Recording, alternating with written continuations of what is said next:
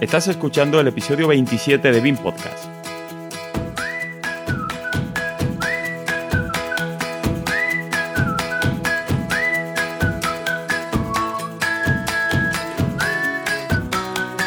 Hoy hablaremos de docencia aplicada a la metodología BIM y sus herramientas.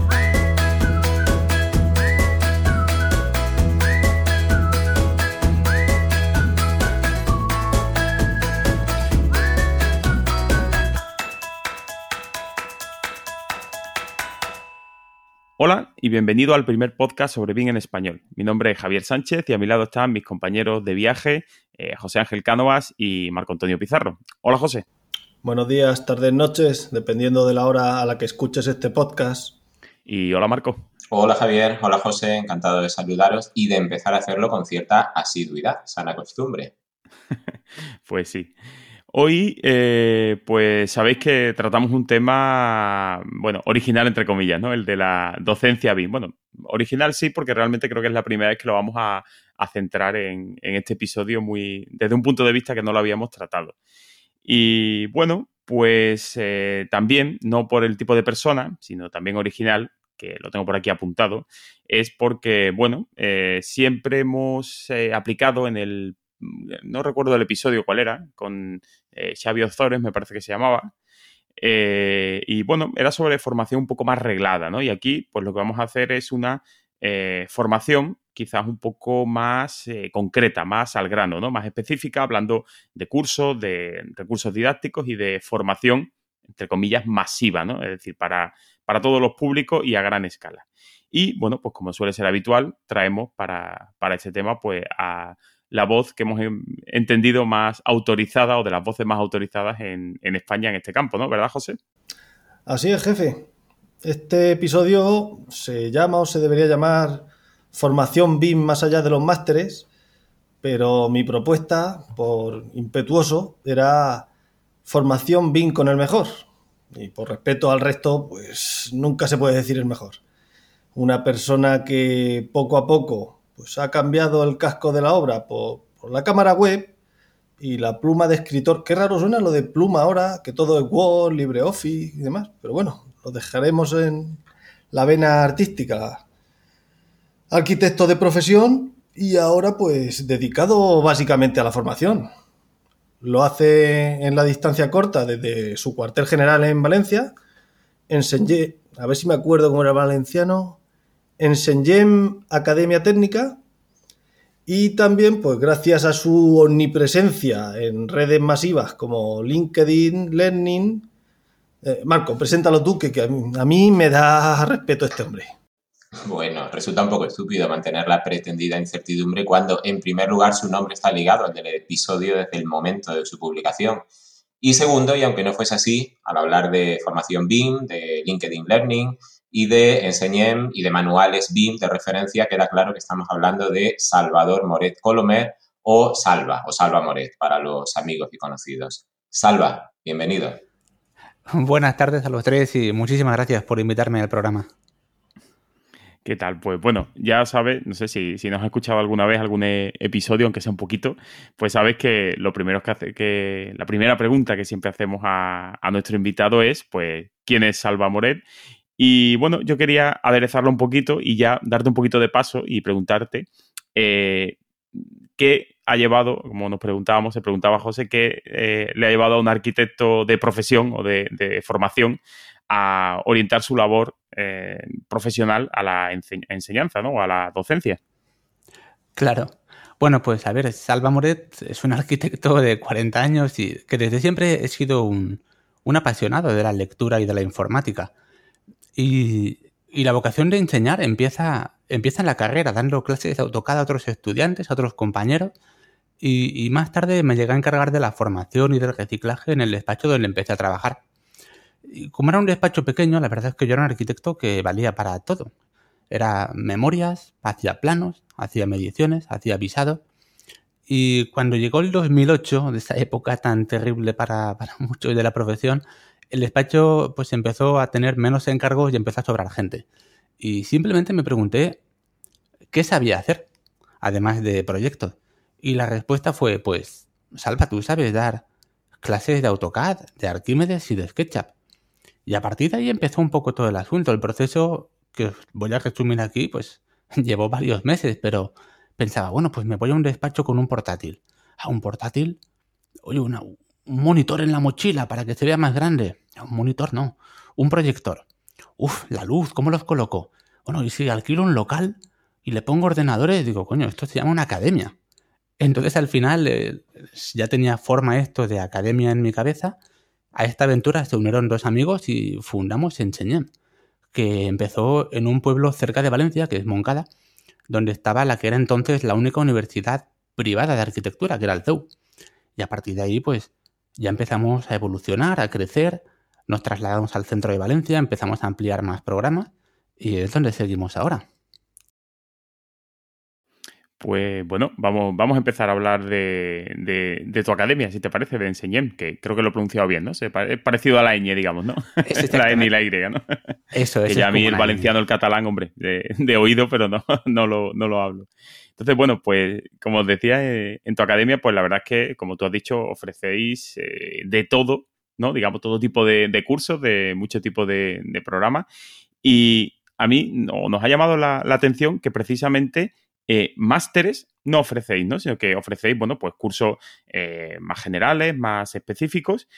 Y entonces la pregunta que nos surgía al ver, pues bueno, ese catálogo, esa oferta y cómo la habíais diseñado era precisamente eh, por qué o cuál es tu visión eh, que te lleva no a ofrecer eh, una formación basada en los archiconocidos máster, ¿no? Que están como tan de moda, y sin embargo, pues eh, tienes esos conceptos de cursos independientes o eso que ha llamado, que me gustaba mucho aquí, una comparativa que tenéis entre diferencias o comparación entre BIM Manager y Revit Expert, ¿no? Entonces, coméntanos un poco cómo, cómo diseñáis un poco ese, llámalo itinerario formativo, esa oferta, a diferencia de un máster. Claro. Pues a ver, en primer lugar, hay que ponerse en contexto. Cuando nosotros empezamos la academia, eh, la gente no estaba para invertir miles de euros en una formación con la que se nos caía encima. Pero sí que era el momento de reciclarse, de decir, ostras, yo estoy trabajando con AutoCAD 2002. Voy a reciclarme al 2009 a ver qué tiene de nuevo, o voy a aprender algo de SketchUp, o voy a aprender otras cosas. Entonces, todo lo enfocábamos a cursos muy al grano.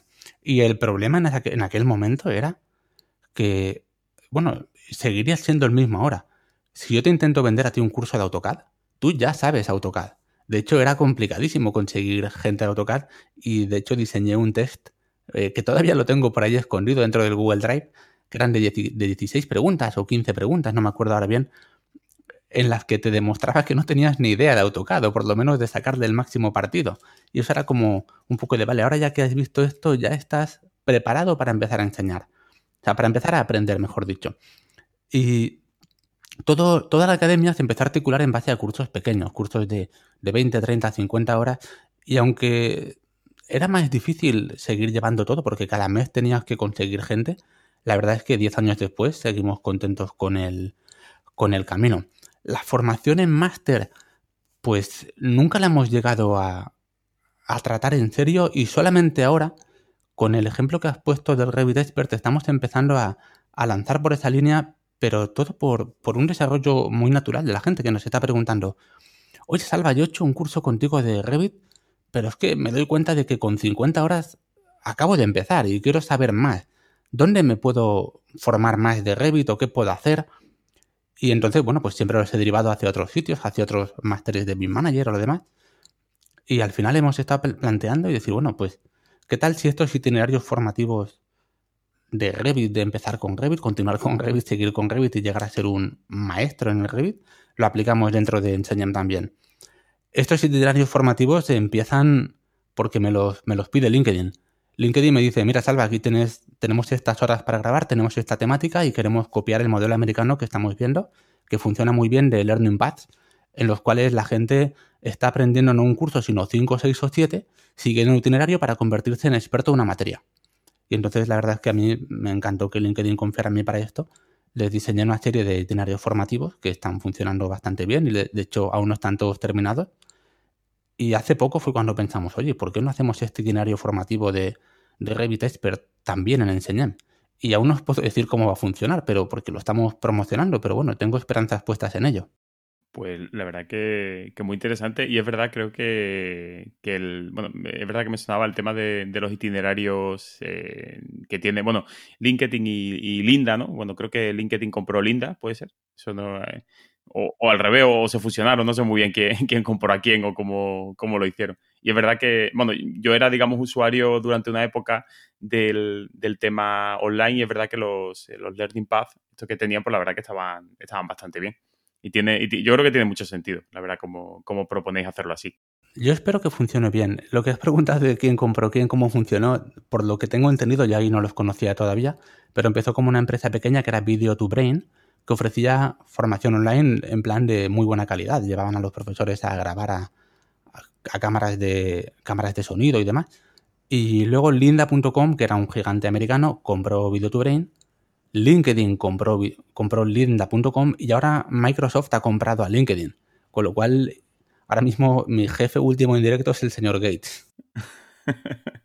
Pues verdad, verdad. Ojo con, el coronavirus, el 5G y las vacunas que, que, pululan por ahí las teorías, que siempre me hace mucha gracia.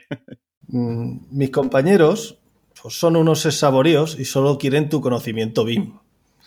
Yo me voy a autonombrar representante número uno del pueblo llano para agradecerte en su nombre la iniciativa FreeBeam que iniciaste liberando tus cursos en LinkedIn durante el confinamiento. Eh, un aplauso porque de verdad muchísimas gracias porque sé que a muchos nos has abierto un universo y una forma muy amena de aprender Revit. Bueno, pues te lo agradezco, José Ángel. La verdad es que cuando, cuando veía iniciativas de gente que qué puedo hacer, qué puedo entretener a la gente. dije, bueno, pues yo tengo esto. Yo tengo los cursos y pregunté, yo sí que tenía opción de compartirlo. Lo único que pasa es que era el límite eran 24 horas, es decir, tú cuando haces clic, pues empieza un contador interno y tienes 24 horas para ver los cursos, que por cierto, hoy siguen activos. Es decir, si ahora buscas en LinkedIn hashtag FreeBeam, aparecen todas las publicaciones que tengan ese hashtag, entre ellas todos los cursos que yo puse, y tú le aprietas y, y puedes verlo. Aparece un contador, te dice, tienes 24 horas para verlo hubo una chica que me escribió y me dijo, no me deja verlo. Y digo, ¿no te deja? Pero le has dado el clic. Al... Dice, sí, sí, no me deja. Digo, ¿pero me puedes decir algo más? Y me dice, ah, sí.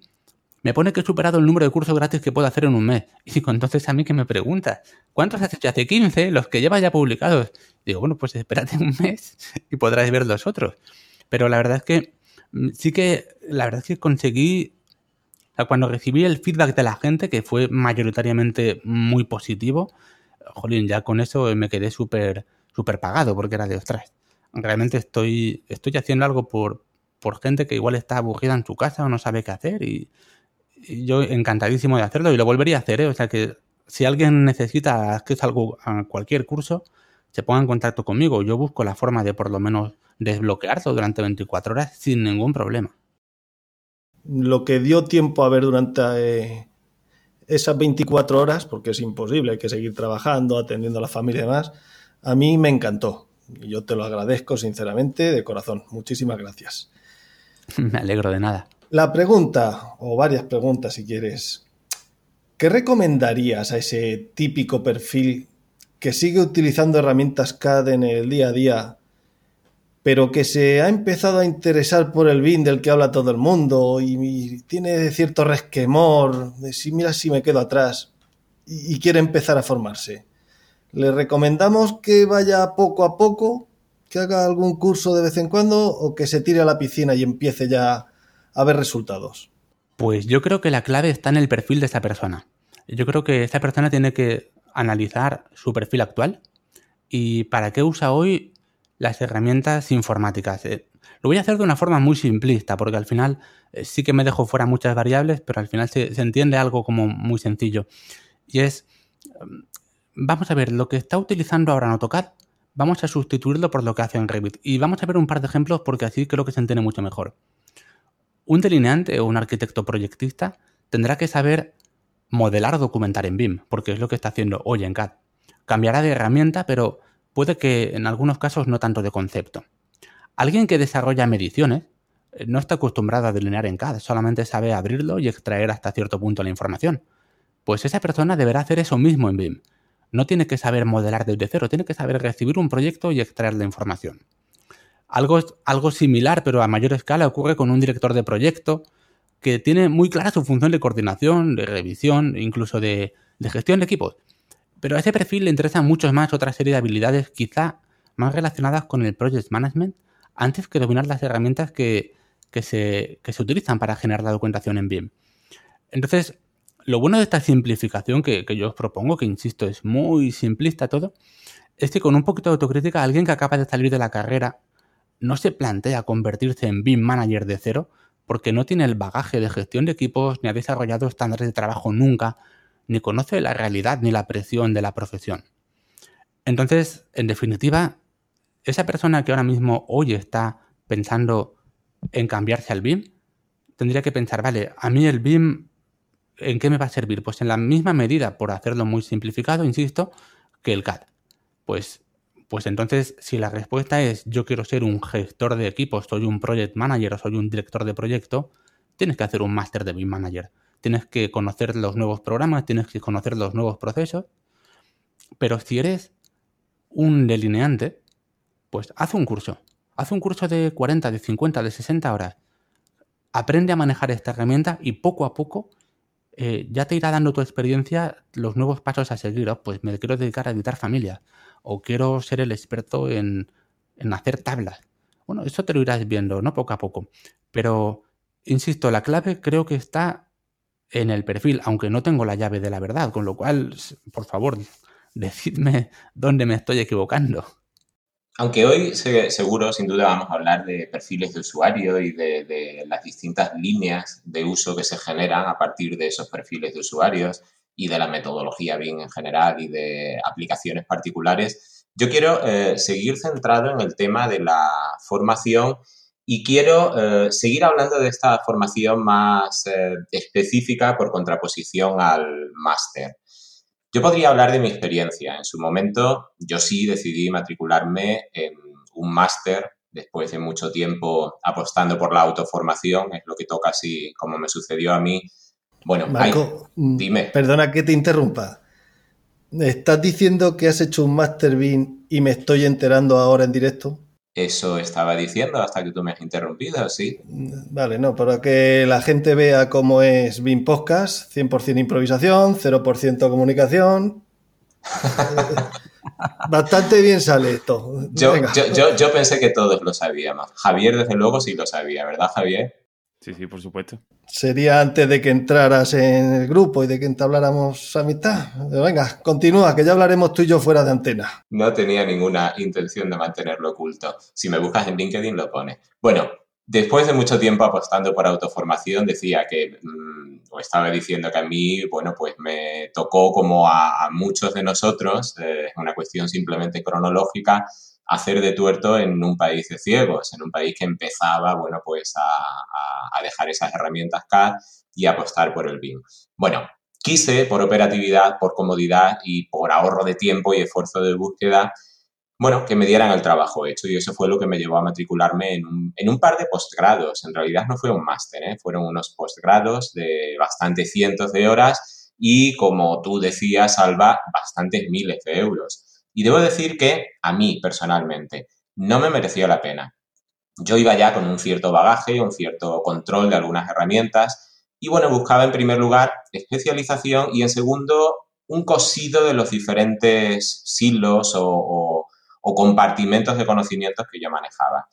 Y fue una pérdida de tiempo y de dinero. No total, no puedo decir que no aprendiese, pero la pequeña parte que sí que me aportó no compensaba la inversión global que yo hice. Me encontré un contenido pues muy heterogéneo, un profesorado con una calidad también muy heterogénea y hablo ya desde, insisto, mi experiencia particular, una nula o poca adaptación a mis necesidades reales.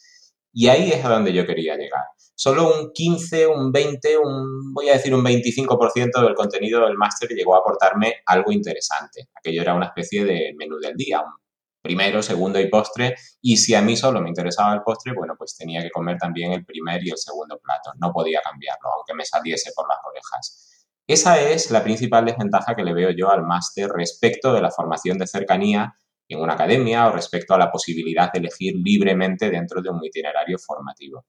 Estamos de acuerdo en que la metodología BIM pues exige de un conocimiento y una visión global previa a cualquier especialización. Hay que conocer qué es la metodología BIM y conocer un poquito de todo para eh, luego poder hilar em, el, bueno, pues el, tu dedicación específica en el campo, como decías tú, del MEP, de las estructuras, de la revisión de modelos o de las mediciones con lo que va a venir antes o después o durante. Pero, em, bueno, yo, mm, mi experiencia fue que la contratación de un gran paquete cerrado para mí no fue una buena opción. Bueno, se suponía que esto debía ser una pregunta al invitado y yo lo he convertido en un alegato en favor de la formación más optimizada o más específica y personal. No sé si el invitado está de acuerdo conmigo o si discrepa. Esto sí puede considerarse una pregunta. vale, vamos a ver. Eh, estoy de acuerdo contigo en que un paquete cerrado puede ser demasiado heterogéneo o puede ser que no te interese completamente. Al final, eh, tanto, un máster como un curso son, son formaciones, eh, son polos opuestos, ¿no? Totalmente diferentes, como habéis apuntado vosotros. En primer lugar en extensión y segundo en dinero, pero, pero en tercer lugar, y ahí las dan el clavo, es en objetivos. Un máster BIM, del cual hay muchos y, y hay algunos que son muy buenos, eh, suele estar enfocado a un conocimiento global de, la metodología y de los procesos, pero no tan profundo de las herramientas que se van a usar. Y sobre todo, creo que has dado en, el punto álgido cuando hablabas del cosido, ¿no? De la relación entre programas. Al final hay una serie de docentes y no siempre hay un hilo conductor claro, pero insisto, eso es en algunos, en otros sí que hay un, sí que hay un esfuerzo muy fuerte en, ese aspecto, ¿no? Pero en definitiva, estos máster buscan normalmente crear un perfil de BIM Manager, de, coordinador, o de dotar de ciertas habilidades a perfiles más de carácter directivo, mientras que un curso es, es mucho más acotado. Entonces, si tú te apuntas a un curso de Revit de 50 horas, es muy difícil que, que no sepas a lo que va. Si te apuntas a un curso de Revit MEP de 30 horas, e, es muy difícil que te cuente algo que no estás esperando. Al final, yo normalmente estoy dando cursos de Revit, no de BIM, sino de la herramienta en concreto. Y yo, y yo intento enseñar la herramienta para un uso BIM concreto. Yo, yo he dado Revit para proyectistas, enfocados en el modelado y la documentación de proyectos. He dado Revit para constructoras, enfocados en extracción de información. Y también Revit para los que son gestores de activos inmobiliarios, que combinan un poco de extracción con visualización e incluso introducción de cierta información de, gestión de mantenimiento.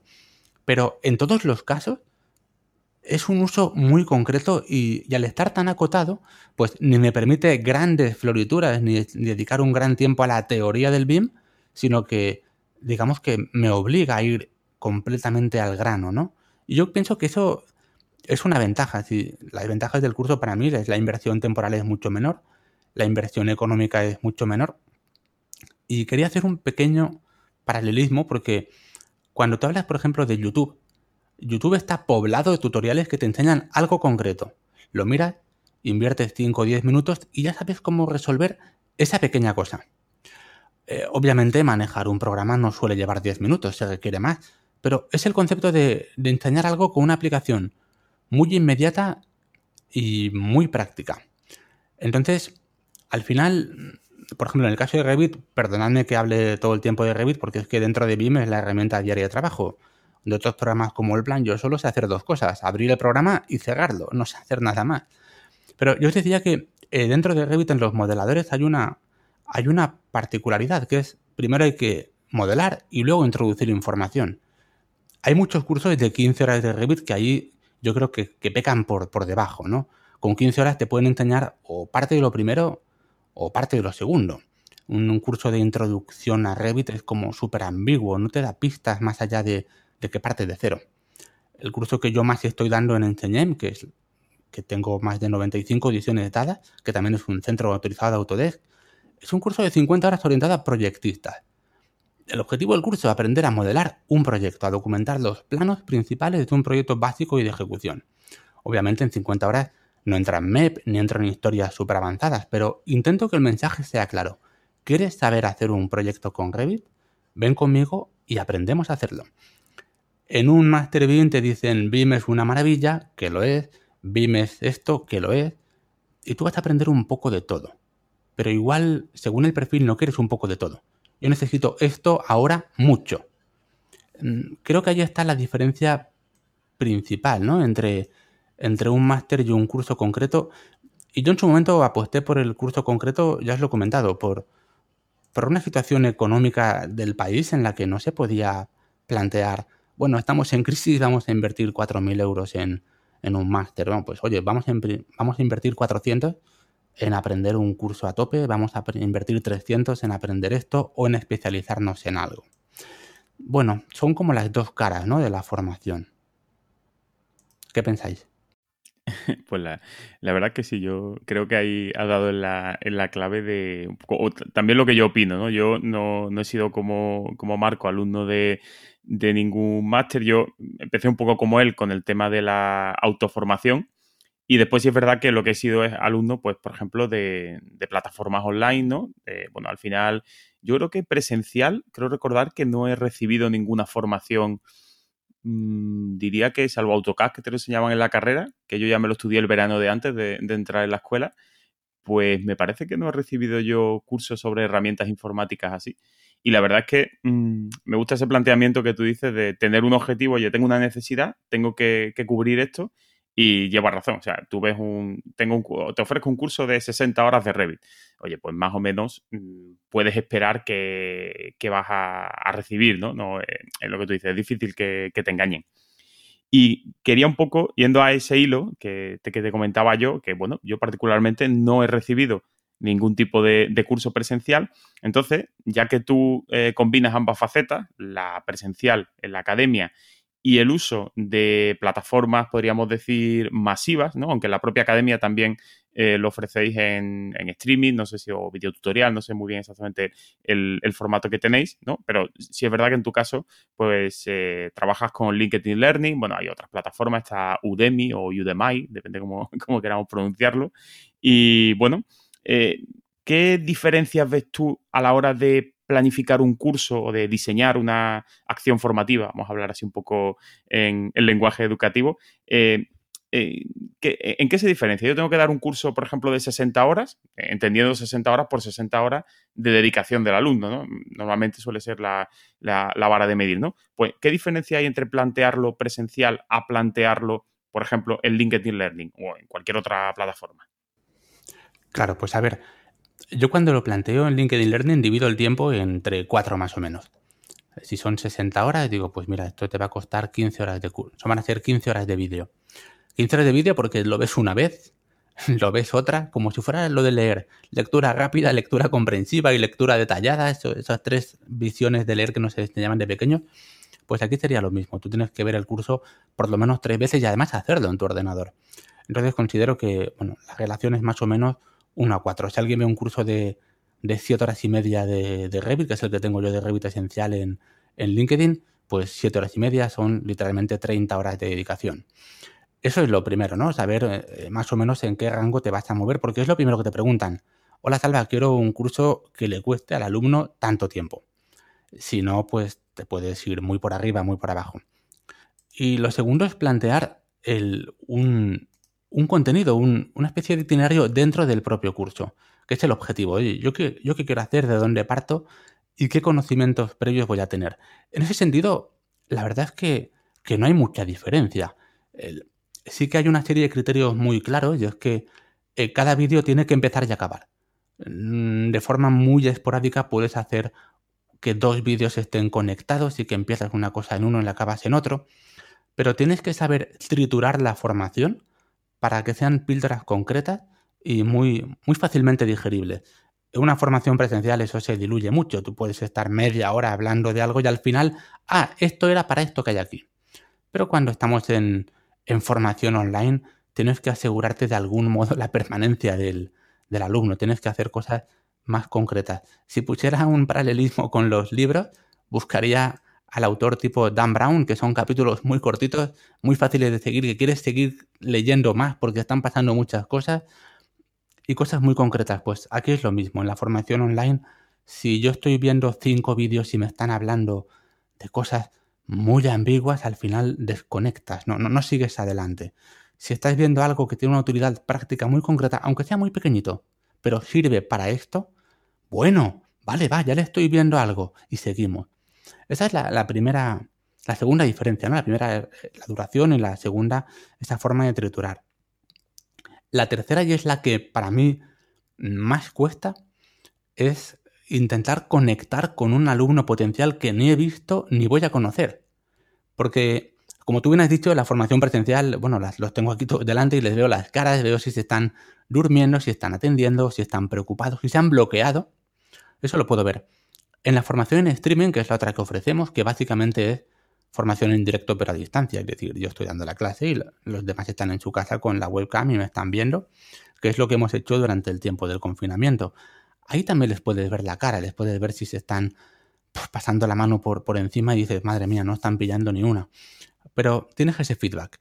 Pero en un curso online, que sabes que lo va a ver alguien un día, un mes, un año después, tienes que dejarlo atado de otra forma. Mi, mi manera de dejarlo atado es, es buscar, por un lado, esa aplicación y después, de forma, bueno, de forma personal. Mi marca personal cuando estoy grabando es, creo que es un poco apasionada cuando lo estoy contando y digo, y ahora con esto vas a conseguir esto de aquí, es lo más importante. Eh, intento transmitirles eso para que, para que me sientan como más cerca, ¿no? Para que no sea de, aquí hay un señor que ha grabado un curso hace X y, quien lo oiga bien y quien no, no. Entonces me esfuerzo muchísimo en, modular aún más la voz que cuando estoy en una formación presencial que, que no es que esté gesticulando, estoy haciendo prácticamente mímica con las manos y me levanto y todo eso. En formación online todo eso lo pierdes, esa comunicación no verbal no la puedes hacer, así que tienes que esforzarte más en, en cómo transmites. Y la forma en la que estoy transmitiendo, por ejemplo, voy a poner un ejemplo muy, muy bobo. La orden rango de vista sirve para poder decidir hasta dónde estás viendo tu plano y entonces la puedes alternar para... Eso es una forma de hablar súper lineal. Y la otra es, bueno, pues con el rango de vista podemos conseguir hacer un plano de esta forma y este otro plano porque entonces tienes tus herramientas a tu disposición y es Revit quien trabaja para ti. Y yo me imagino el tío que esté escuchando diciendo, este se ha tomado algo. Pero pienso que eso le está ayudando a seguir adelante, que les va a gustar. Y bueno, y de momento espero no equivocarme. Igual alguien me dice, Salva, ¿te, ¿realmente te tomas algo? Pero bueno, la verdad es que esa es la, forma en la que, en la que yo, yo lo enfoco. Quizá no tanto al contenido, que es simplemente triturarlo, como en de qué manera puedo transmitir esto para que no sea un tostón absoluto. Salva, me encanta escucharte. Me siento casi tentado a, plantear aquí una especie de terapia de grupo. Ya hicimos un primer intento cuando Javier nos habló del GTD, pero realmente sí, me encanta escucharte porque me siento muy reconfortado de comprobar que hemos llegado a las mismas conclusiones. Eso también incluiría, Javier, lo puede decir él. Hablabas, por ejemplo, de una proporción de 1 a 4. El curso de Revit 120 horas que yo planteo para la Fundación Laboral de la Construcción tiene 30 horas de grabación, una proporción exacta de 1 a 4. Un ejemplo muy concreto, estoy de acuerdo contigo en, todo lo demás. Tú has hablado de apasionamiento. A mí me gusta plantear, bueno, pues eh, la formación en videotutorial de forma musical, es decir, de la misma forma que la música te atrapa, entiendo que el discurso eh, tiene que atrapar al potencial oyente porque si no, no sirve de nada. Em, yo quiero que, sigamos hablando de, formación y de, formación presencial por contraposición a la formación online. Tengo la teoría de que hay distintos tipos de formación, entre otras cosas porque hay distintos tipos de personas. Personas con distinta capacidad, con distinta fuerza de voluntad y con distinta eh, posibilidad de dedicación temporal. ¿eh? Digamos que hay que tener mucho de todo esto eh, para poder llevar a cabo una autoformación exitosa. Personas a lo mejor con menos eh, fuerza de voluntad o menos tiempo requieren de una formación más personalizada, de un aprendizaje más guiado. Tú como perteneciente a ese tipo de pioneros en lo que se refiere al uso de herramientas BIM, entiendo que también habrás tenido que hacer mucho autoaprendizaje, es decir, ahora resulta muy fácil porque hay mucho material. Hace 10 años no era así. Háblanos, antes de que volvamos al tema de, los distintos tipos de formación, me gustaría que nos hablaras de tu experiencia personal y, eh, bueno, de cómo, más allá de ese apasionamiento, intentas en tus cursos poner esa experiencia al servicio de los demás. Pues a ver, en mi caso fue todo autoaprendizaje. Debo decir que mi primera relación con, con el BIM y con Revit se la debo como como tantos en Valencia, Alberto Cerdán, que fue además quien dio las primeras dos o tres ediciones de Revit en Enseñema, ya por el 2009. Aunque la verdad es que en esos momentos yo estaba bastante más centrado en sacar adelante el proyecto empresarial que en aprender Revit. Y después ya por circunstancias lo aprendí yo y desde el 2011 soy yo quien lo imparte. Yo en ese momento lo aprendí de forma totalmente autodidacta, porque cuando me decidí a hacerlo ya, pues Alberto ya no estaba en Enseñem y, y realmente la forma en la que lo hice, fue, ahora mismo la pienso y, es una locura. Yo me leí de cabo a rabo la ayuda de Autodesk, esa que, que apretas F1 y sale, esa me la leí entera, me la imprimí, eran folios para pegarse un tiro y me la, estuve leyendo toda, toda, toda y luego, bueno, pues salía el curso, el libro este magnífico que me parece que es de los mejores que hay de Master en Revit Architecture, pues cuando salió uno de ellos, vamos, lo, lo hice polvo. Entonces, en la parte de aprendizaje, del autoaprendizaje que estás comentando, Marco, desde luego tiene que ver con las personas. Hay personas que, no pueden trabajar en casa eh, por circunstancias familiares o personales, porque pues, igual tienen críos correteando y no, les, no consiguen concentrarse, o igual no tienen un sitio adecuado o un horario que, que les cuadre. Y muchos de ellos me lo dicen, dicen, mira, yo vengo aquí, aunque vivo en Castellón, me desplazo casi una hora a Valencia porque en mi casa no puedo hacerlo y porque quiero en persona, me obligo. Esa, esa frase de así me obligo a hacerlo, esa frase es súper recurrente en la academia. Hay muchísima gente que, que no se siente igual de atada a una formación online que una formación presencial. Eso, eh, vamos, eso vaya por delante. Pero, pero luego hay otros que dicen, mira, no, yo sí que, yo sí que autoaprendo, me he hecho algunos tutoriales. Bueno, pues en ese sentido hay un, hay un poco de todo. A mí personalmente me, me parece que, que, en la que en la formación hay como, como dos grandes bloques o dos grandes agentes, como estamos acostumbrados a decir ahora agentes del proceso de edificación. Y los dos grandes agentes son el formador y el alumno. Y dentro del formador me da igual qué tipo de, de formación estés haciendo. Se necesita, por supuesto, un conocimiento de lo que se está enseñando pero también conocer quién está al otro lado, qué necesitan, qué saben ya, a qué vienen exactamente. Eso se puede hacer en formación presencial. En formación online, como no pongas requisitos del alumno o dejes unos objetivos del curso muy claros, eso no lo puedes hacer. Pero hay una cosa que, que a mí me sirve muchísimo en la formación presencial y todavía más en la formación online, y es, es la capacidad de síntesis. Es decir, ser capaz de simplificar, de sintetizar lo que tratas de explicar para que sea fácil de comprender. Porque si no, le puedes estar dando vueltas a todo y a todo. Y si tú eres capaz de explicar fácilmente a quien sea lo que es el norte real y lo que es el norte de proyecto, lo van a entender. Porque es fácil. Lo has entendido a la primera que te lo han explicado de forma sencilla. Si no tienes esa capacidad de síntesis, si empiezas a explicarlo de forma que te vas por los cerros de uva, es imposible que lo entiendan.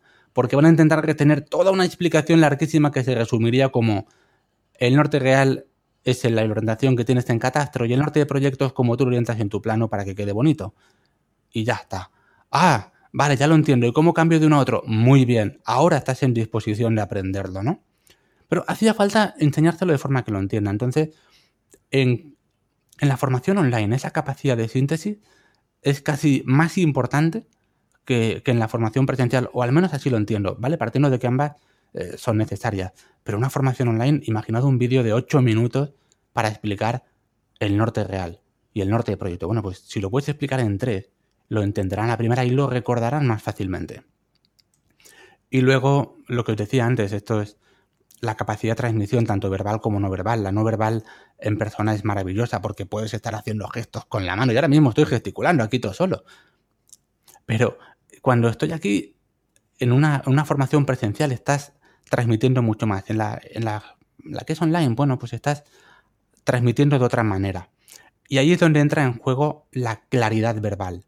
No puedes empezar una frase que no sabes cómo va a... y empezar otra porque, como iba diciendo, lo importante es... Así no puede. Tienes que tener claro dónde empiezas y dónde acabas, qué vas a decir. En la formación online os sorprenderíais de la cantidad de veces que yo repito los vídeos hasta que digo, por fin lo he dicho bien. detrás del vídeo que tengo hay un trabajo de repetir y repetir hasta que al final digo, vale, por fin he dado con la forma de decirlo bien. Porque muchas veces es, me resulta complicado estar ahí diciendo, ¿cómo, cómo, ¿cómo explico esto? ¿Cómo digo esto exactamente para que se entienda y no ser yo mismo el que me estoy dando cuenta que estoy dando vueltas y vueltas? Aquí nadie está libre de, pecado y yo soy el primero que repito y repito hasta que al final digo, bueno, he llegado a algo serio. Pero bueno, y además en cuanto a la, a la forma no verbal de transmitir, que a mí esa me encanta, hay, mil métodos distintos. En la academia tenemos muchos profesores distintos y yo he tenido la suerte de verlos a todos dando clase, e incluso de ver la evolución de algunos y de aprender de todos, sin excepción. Y no hay dos que den clase igual. Algunos son apasionados que, se levantan y parece que vayan a, gritar. Otros están súper serios. Otros están súper calmados, tranquilamente, como si fuera Matías Prat contando algo, pero oye, mantén la atención súper bien. Pero todos los perfiles son válidos. Unos conectan más fácilmente y otros mantienen lo que yo llamo el velo. Hay un velo que está invisible, que una, cuando empieza una formación hay un velo entre tú y el alumno. De esa barrera me gustaría hablar dentro de un poco, pero no quiero extenderme de momento. Y porque estamos hablando de los grandes bloques que teníamos de la formación. Lo último que necesitaría el formador para mí es la paciencia, porque por lo menos en la formación presencial, en la online no me entero, pero en la formación presencial no todo el mundo tiene la misma curva de aprendizaje, no todos tienen el mismo porcentaje de atención en cada momento y no para todos son válidos los mismos ejemplos. En la formación presencial está así, pero en la formación online yo sé que hay un maravilloso botón que se llama pausa, que pueden apretar y repetir hasta que al final lo puedan entender o estén en disposición. Pero vamos, que hay una serie de herramientas que, para mí son, son fundamentales en ambas formaciones. ¿eh? Yo siempre intento darlo todo en, en ambas. Pero luego está el alumno. Porque como tú bien has dicho antes, Marco, hay distintos tipos de personas. Y eso incluye no solamente al formador, sino al alumno. Por un lado, hace falta una comprensión básica, tanto técnica como informática. Yo no puedo explicar Revit a un abogado con la misma facilidad que, que un arquitecto. Y la parte de informática, obviamente, si te digo control C y control V y me miras como qué estás diciendo, pues hay que trabajarlo más. Pero hay una parte que, por desgracia, hay que decirla, que es el interés. Yo he tenido mm, la situación de encontrarme con gente que, que hacía un curso por obligación, porque se lo estaban pagando porque tenía que hacerlo simplemente y no le interesaba. Esa gente no va a poner todo de su parte. Ya hemos hablado que tiene que haber un objetivo, ¿no? Una finalidad. ¿Qué van a sacar de ellos de eso? Del mismo modo que yo por lo menos no supe ver una utilidad a aprender derivadas o integrales porque sí, un método bueno para enseñar algo es que sepan el resultado que tendrán al final, el porqué de todo lo que les estamos enseñando ahora. Y luego, y esto es fundamental, y lo hemos comentado ya, es la dedicación. Aunque todo lo demás sea perfecto, si no practicas algo, equivale a perderlo. Me da igual que sea un idioma, un deporte o en este caso un programa informático. Si no lo practicas, da igual lo interesado que estuvieras, lo bien que te lo hayan contado y lo maravilloso que haya sido todo lo demás. Se te olvidará porque se nos olvidan las cosas. Entonces, al final son muchos factores los que tenemos que tener en cuenta cuando estamos haciendo formación o cuando vamos a recibirla, ¿no? Y bueno, pues ese, dentro de todo ese mejunje es donde intentamos movernos lo mejor posible. Me has dejado con la boca abierta, me ha encantado tu exposición. Menudo decálogo. Bueno, me alegro. Sí, por cierto, mm, nosotros tenemos aquí preguntas para aburrirte. Si tú en algún momento quieres contar algo coger una vía de servicio y salirte del tema establecido, dilo, dilo con total confianza y cógela, ¿sabes? Y expon lo que tú quieras, que estás en tu casa. Os lo agradezco. En principio voy a intentar seguiros a vosotros y si en algún momento pues me sale la, vena de improvisación, pues la suelto como he hecho ahora, ¿no? Pero, pero bueno, prefiero que seáis vosotros los que me marquéis, que tenéis mucha más experiencia que yo en esto. Pues mira, vamos a darle una vuelta a esto improvisando. Mm, Marco y Javier, ahí donde lo ves, para el que no los conozca, también son formadores. De hecho, como ha dicho Marco hace unos minutos, los podéis encontrar eh, en muchos, si no en todos los cursos sobre BIM de la Fundación Laboral de la Construcción para toda España. Podría salir un buen debate si se pasan a tu lado y así de paso yo me convierto en entrevistador único y conductor por un rato, no hay que abusar del programa, con el sueldo y el glamour que eso conlleva. Así que si os parece, consideradlo un pequeño golpe de Estado y callaos, que aquí mando yo ahora. Pues por lo que decíamos antes de la comunicación en BIM Podcast, a mis compañeros los he descubierto en un MOOC, en un nanogrado gratuito de la Fundación Telefónica, en el que enseñáis BIM a muchísima gente a la que ni conoceréis. ¿Cómo os planteáis Marco y Javier. E incluso, Salva, si tú te has visto también en esta. En esta. ¿Cómo os planteáis esa enseñanza tan aséptica? Entendiendo por aséptica formación en la que no vais a tener contacto alguno con ningún alumno. Pues que empiezo yo, empieza Marco, venga, empiezo, empiezo yo. Dale, dale, Javier. Vale, vale. Muchas gracias, muchas gracias, te lo agradecemos. Pues, hombre, eh, la verdad es que hacer un curso tan masivo y sobre todo, eh, yo creo que la primera duda, una de las primeras dudas que teníamos es decir, bueno, y ahora aquí, mm, ¿cuál es el punto de partida? Me refiero, como decía Salva, eh, tú puedes poner unos requisitos puede decir, oye, pues que sepan hacer esto, que sepan lo otro, pero no sabes si la persona que va a empezar a, recibir ese curso, eh, ni siquiera si le gustan las herramientas digitales, porque ese puede ser el, principio. Entonces, yo mm, quizás de las cosas más mm, que, me, dieron más, más, respeto es decir, oye, ¿dónde pongo el nivel cero? ¿Cuál es el primer paso que tengo que dar cuando quiero introducir a una persona en un, en un contenido de, este tipo, ¿no? Y, después el segundo paso pues fue discutir con Marco y con el resto de compañeros cuáles iban a ser todos los contenidos y cómo, eh, aunque parezca mentira, aquí, bueno, no parezca mentira, no, porque por los podcasts ya se sabe. El problema nuestro era condensar todo lo que teníamos que contar, porque si fuera por nosotros hubiéramos hecho, mm, no me acuerdo cuántas horas eran, pero vamos, podíamos haber hecho cinco veces el número de horas de, de vídeos que, finalmente quedaron, que al final eran requisitos en este caso de, del, del cliente, ¿no? ¿No te parece, Marco? ¿Cuál fue un poco tu experiencia? ¿Qué, te pareció a ti? Sí, a ver, coincidimos, coincidimos. Yo lo que sí trataría de dejar claro, por si no ha quedado claro ya, es que em, no solamente distinguiría entre formación presencial y, online, yo distinguiría entre presencial, streaming y formación mediante videotutoriales. En mi caso me gusta mucho la formación presencial, es algo que vengo haciendo casi desde que tengo uso de razón, desde los 18 años. Y me gusta mucho el formato de videotutorial concentrado. Reconozco que no soy muy fan del streaming. Al final no sabes si dirigirte a las personas que están aquí o a las que están allí, del otro lado de la línea. Los códigos comunicativos son muy, pero muy tremendamente distintos para un discurso y otro, como decía Salva. Yo trato de mantener un equilibrio razonable, pero al final el roce hace el cariño. A los que están en presencia los tengo más cerca, así que ese especial cariño se hace evidente. Eso sí, el streaming tiene una gran ventaja frente al video tutorial y es que permite interaccionar al alumno en tiempo real.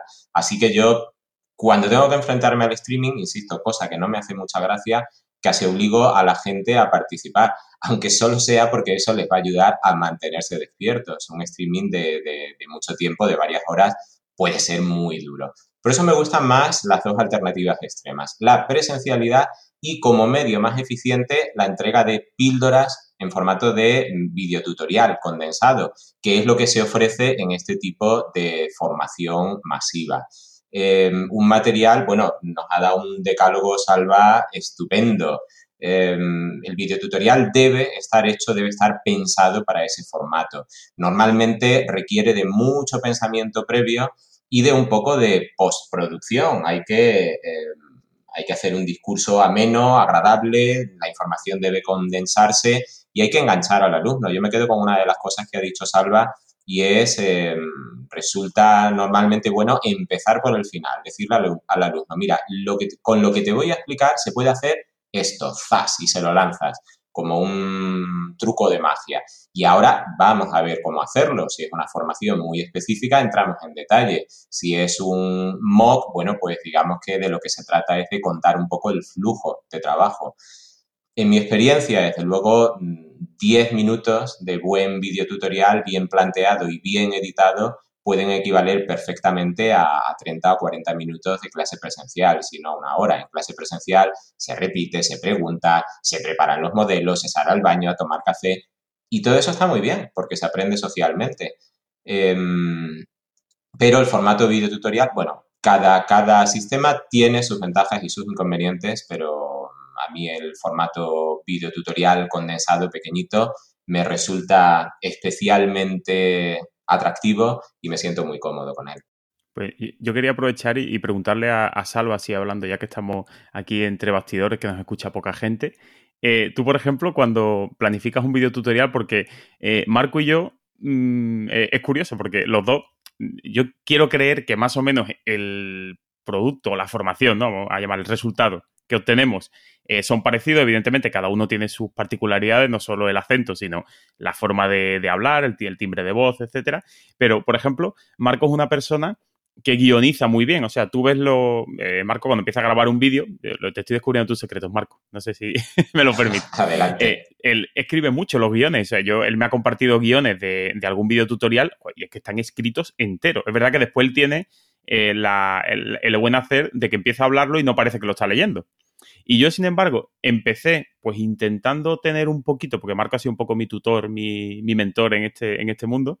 Entonces yo empecé a replicar un poco esa forma y después me he dado cuenta que no, que yo al final mi guion acaba siendo un folio con los cinco pasos principales que tengo que hacer. Es verdad que tienes que planificar de dónde sales y a dónde quieres llegar, eso sí está claro, pero al final lo dejo un poco a la improvisación, lo que me cuesta muchas veces tener que volver a grabar el vídeo porque no me ha gustado cómo, cómo ha quedado. Entonces, ¿tú qué eres? ¿De los que te hace el guion muy concienzudo o el que va improvisando con tres bullet points que tienes ahí de referencia?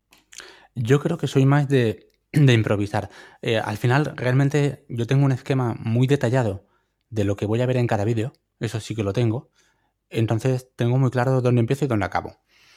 Y bueno, normalmente el camino ya me lo sé, es decir, si voy a explicar rango de vista, sé que voy a coger una planta de cubierta, voy a duplicar la vista para hacer uno de distribución, uno en la que se vea la parte de abajo y otro en la que se vea como si fuera la huella del edificio completa. Y entonces lo voy a contar porque ya sé qué es lo que quiero decir, pero tengo que haberlo o verbalizado en la mente un poquito, así a grandes rasgos, con esos bullet points que tú dices, o, haberlo repetido un par de veces, que también me pasa alguna vez y digo, ostras, salva, no, por aquí no, por aquí no vas bien. El único caso, y, lo he hecho, en el que he tenido que guionizar a tope, es en el último curso que he grabado, que va a ser un curso solo de audio por, por la temática, va a ser como una especie de, de podcast el, para, para, LinkedIn. Y, ahí sí que, claro, tenía que tener todo totalmente escrito porque no podía empezar a improvisar mientras hablaba, no podía. Estos silencios en los que yo ahora mismo estoy incurriendo cuando estoy hablando con vosotros, eso no era viable, no, no es aceptable. Entonces tenía unos guiones de página y media, dos páginas cada uno de los vídeos para poder seguirlos. Pero normalmente soy más de, de mira, quiero hacer esto de aquí a aquí, pues voy a, voy a contar este punto, este punto, no te olvides de contar esto otro y me tiro a la piscina y lo, y lo cuento. Normalmente tengo la ventaja de que eh, a nivel de formación presencial de Revit llevo prácticamente más de 7.000 horas de formación presencial en Revit alrededor de lo mismo. Entonces, las veces que he contado rango de vista o las veces que he contado cómo hacer el camino recorrido de incendios son, son muchas y por suerte ya he explorado muchas opciones. Entonces no hay, no es una improvisación totalmente desde cero, sino que es de, bueno, va, voy a ver cómo lo cuento esta vez, a ver si me sale bien y, ya está. Pero me acerco más a tu postura que a la de Marco, porque no soy tanto de leer un guion, creo, creo que no sería capaz de que no se me notara. Creo que me cambia la voz enseguida. En BIM Podcast los guiones suelen ser así. Eh, una frase, vamos a preguntar sobre esto y luego sobre la marcha desarrollamos. De momento voy a ponerle aquí un negativo a Javier por hablar sin respetar al director de este programa momentáneo. Bueno, ¿cómo puede acabar esto? Tú ya te has posicionado, Marco, con las, los dos extremos. A sus órdenes. Pero, ¿enseñanza presencial o teleformación? Salva, Javier. Yo como alumno soy de presencial. Yo necesito tener un tío ahí que después de contarme cómo se hace una ventana cuadrada, digo, vale, y si yo quiero hacer una ventana en forma de estrella, algo que no voy a hacer nunca, pero esas cosas que se salen, comentaba en el programa anterior, del mundo real. Javier, tú primero. Venga, yo primero, vale. Pues yo la verdad es que he tenido, yo es que me estrené en el mundo de la formación en, en, el online directamente. Y yo la verdad que presencial, mmm, pues yo habré hecho tres cositas, cuatro cositas. Así que, hombre, me, gustaba el tema de poder tener a los alumnos, de mirarles las caras, ver cómo se les empezaba a desencajar, ¿no? Cuando le, empezaba a explicar algo así un poco extraño, cuando abría el, gestor de archivos de Alplano y empezaban así como a salir los tics y tú decías, joder, pues la verdad es que complicado. Pero, no sé, quizás me, no sé, será por, por la experiencia, yo creo que me iría a la, a la teleformación, pero como dice Marco, a mí la teleformación en streaming es verdad que nosotros la, digamos, es un complemento más que tenemos, pero eh, no lo enfocamos como un punto para, o sea, basar toda la enseñanza en el, en el streaming, porque el streaming puede tener problemas de directo, puedo yo tener el día más espeso y explicarme un poco peor, o puede haber 25 preguntas y tenía pensado explicar el rango de vista y cómo hacer un alzado, y al final me quedo en el rango de vista porque, bueno, pues no sabía explicarlo bien o los alumnos no, lo han entendido. Entonces, yo me quedaría con el, con el streaming, pero, o sea, teleformación, pero en, en videotutorial. Esa sería mi, apuesta. En mi caso, yo voy a dividirlo entre ser yo quien recibe la formación o quien la imparte. Si yo la imparto, la prefiero de todas, todas la formación presencial porque es un trato directo y me gusta mucho más. Creo que, que mi forma de dar clase y de gesticular y de y de golpear el ratón y de hacerles con el zoom grande la pantalla y marcarle con la flecha el botón que tienen que hacer, es algo que, luce más y que, yo me siento más feliz, más mientras lo estoy contando, más, más realizado, la verdad. Es una sensación muy buena en presencial. Sin embargo, a la hora de aprender, yo he sido siempre de autoaprendizaje. Siempre, siempre he aprendido yo por mi cuenta, eh, ya, ya sea leyendo el libro, leyendo el manual, o buscando una píldora concreta online. Eh, normalmente las búsquedas antes por lo menos eran más en inglés. Ahora ya pues tenemos mucha gente buena en español que te permite aprender y yo aprendo cada día, vamos, no eso no hay ninguna duda. Y para aprender yo prefiero el streaming, no, perdón, el streaming, el, el online, porque al final puedo ir a lo que hablamos al principio, la inmediatez. Quiero esto. Y si Google me muestra un vídeo de 6 minutos que me dice cómo hacer una ventana con forma de estrella, yo voy a ello. Y si en vez de vídeo es texto, no me importa. Es decir, no me importa leer. Leer y ver el proceso, bla, bla, bla, lo, perfecto. Lo, interiorizo y lo hago bien.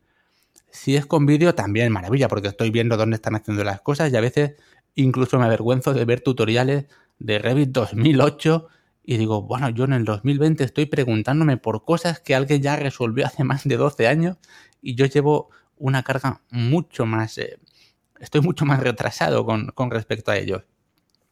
Pero, pero vamos, yo me gusta mucho más dar formación presencial y recibir formación online. Sin embargo, sin embargo, si hablásemos de retribución económica, obviamente, una formación online es un, es un elemento recurrente, ¿no? Que tú la grabas una vez y puedes cobrar una o dos o veinte.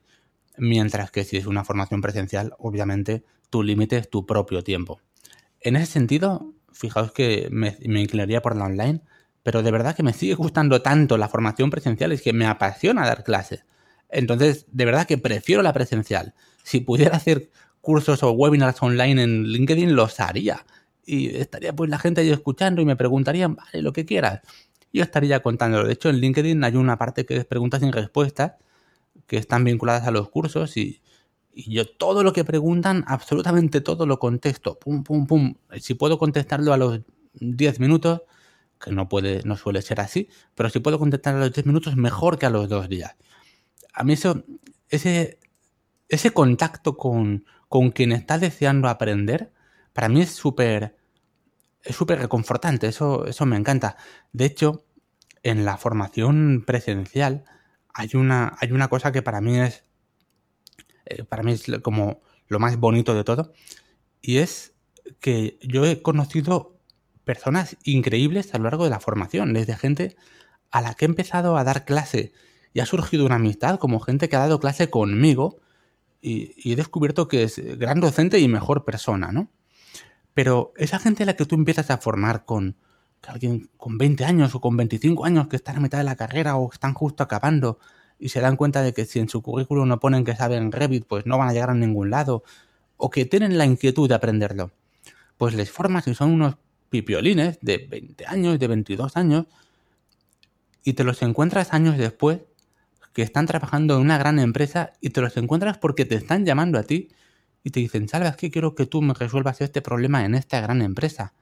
O les he recomendado. Ostras, eso es, para mí eso es súper gratificante. De, de verdad que me estás recordando a mí. Pues esa persona ha crecido y tú le has ayudado en una parte y te das cuenta años después. En ese momento tú has hecho lo que tenías que hacer, le has resuelto las tutorías, le has ayudado, le has dado la formación lo mejor que sabes. Pero cuando esa persona vuelve, pues es increíble. Y lo bueno es que yo hoy, yo no sé cuánto tiempo va a pasar hasta que alguien vuelva al camino y me diga, Salva, ¿te acuerdas de mí? Me diste la clase de Revit edición 45. Ostras, me acuerdo de ti. Y me acuerdo de dónde te sentabas. A veces no. Pues eso es súper gratificante. Estoy convencido de que vosotros, los que hacéis también formación presencial, os habrá pasado no una, sino varias veces de que esa, esa relación inicial de profesor-alumno, conforme salís por la puerta, cambia de profesional a profesional y de ahí se salen, salen cosas, por mi parte al menos, en mi experiencia, súper bonitas. A mí eso, vamos, por eso solo, solo por eso ya me quedaría con la formación presencial, la verdad. José, yo sé que no tengo turno de respuesta, pero puedo intervenir. Sí, con esa educación, ¿cómo te lo voy a negar? Voy a introducir una C en tu test. Teníamos A eh, presencial, B eh, online yo introduciría como C la semipresencial, porque yo tengo muy buenas experiencias con ese formato a medio camino, eh, normalmente surgido de la necesidad de, bueno, de la distancia.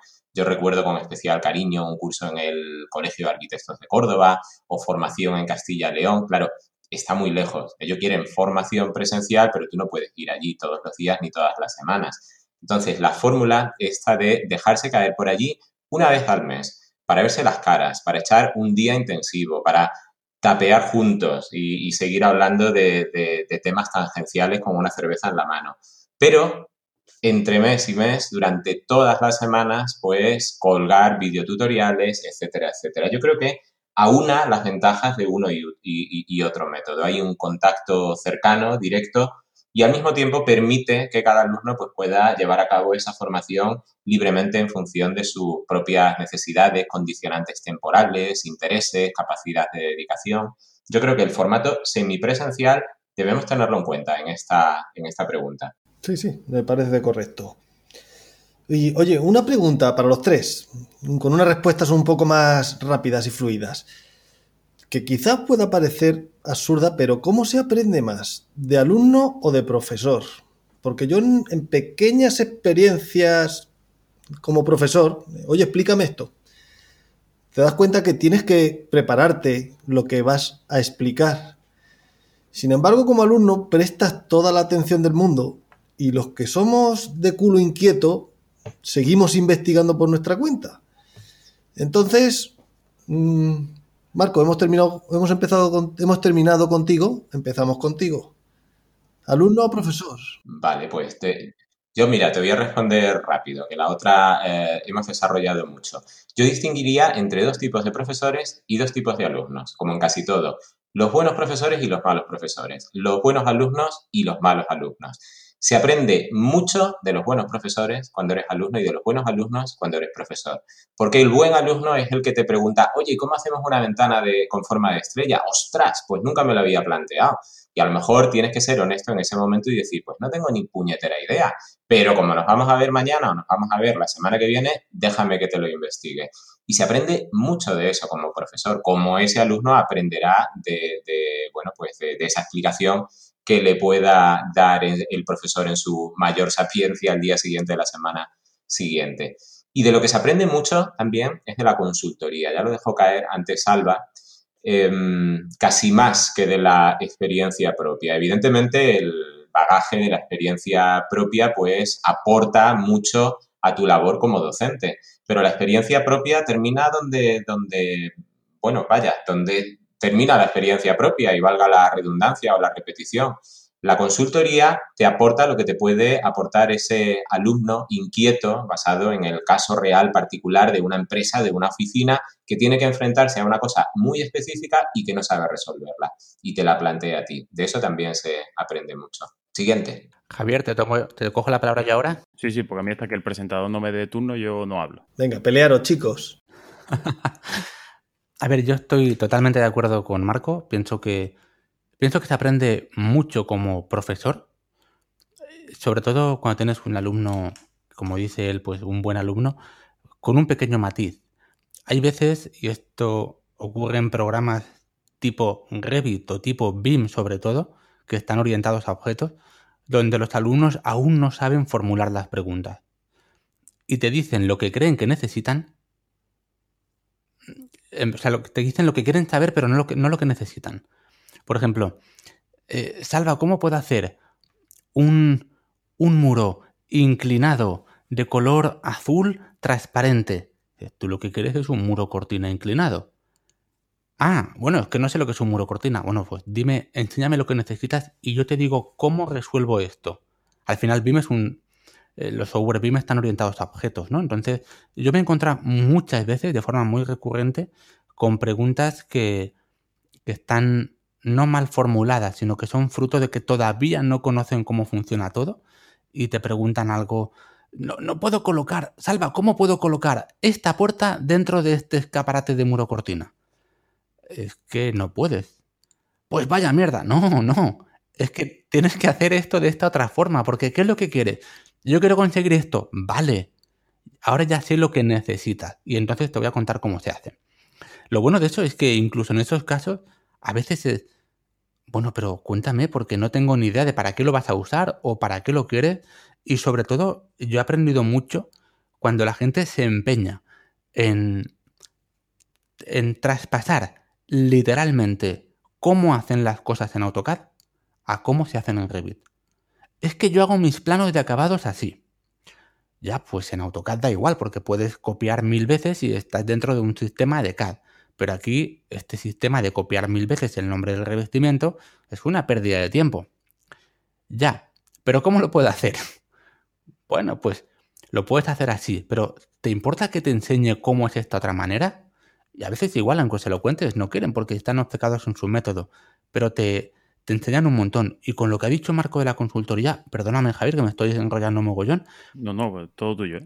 Pero con el tema de la consultoría, a mí hay una, una frase maravillosa que me, dijo un, gran amigo que es perito, que es perito judicial, arquitecto perito. Y me dijo, mira, yo como arquitecto perito he acumulado la experiencia de más de 50 vidas de arquitectos equivocándose. Porque ha visto tantos fallos y tantas cosas que luego los has incorporado a tu propio inventario de todo esto no se puede hacer o se debe resolver así. En el caso de la consultoría es una maravilla. Yo cuando voy a hacer implantaciones viva empresas o les desarrollo plantillas de trabajo, lo que hago es empaparme de cómo trabajan ellos en CAD y es como si me estuvieran haciendo, vamos, una formación gratuita de, mira, mi know-how de cómo hago yo estos planos es así. Quiero que lo hagas en Revit y dices, ostras, qué plano más increíble estás haciendo aquí. Y muchos de ellos yo los reutilizo, eso que lo aprendes y dices, bueno, yo ahora quiero incorporar ese tipo de plano a mi, a mi, propio, a mi propio bagaje, ¿no? Entonces, como consultoría, como perito, aprendes una pugada, porque estás aprendiendo de toda una gran cantidad de grandes profesionales. O sea que, vamos, como profesor y como consultor aprendes la vida. Bueno, por lo menos en mi caso, ¿eh? Tú tenías que ser el empollón que hacías callar al maestro, porque es que no paro de disfrutar. En realidad, el, en realidad era bastante callado en clase, ¿eh? Es decir, de hecho, escuchaba todo, pero en cuanto lo entendía, pasaba otra cosa en mi cabeza y me ponía a dibujar en, en la libreta o lo que fuera. Y me decían, Salva, ¿qué vos he explicado? Bueno, pues esto. Pues cállate, digo, vale, pero en realidad no era Empollón, sí, se llama empollón a los que sacamos buenas notas en algunos, en algunas asignaturas, ¿eh? no en todas, pero la verdad es que no era de los que, de los que estuvieran ahí preguntando, señor profesor, ¿y esto por qué es así? la verdad es que era más bien tímido en ese aspecto. Sombrerazo por tus aportaciones, que las disfruto. Javier, al pizarrín. Yo, nada, bueno, yo, iba a decir una cosa antes que, que hablo, Salva, es que me, acordé de una anécdota de, de Leubim del año pasado, que decía Salva, bueno, que él con el paso del tiempo veía a sus alumnos, ¿no? Pues acordaba, oye, fuiste alumno mío, o bueno, te dice, tú fuiste profesor mío, tal.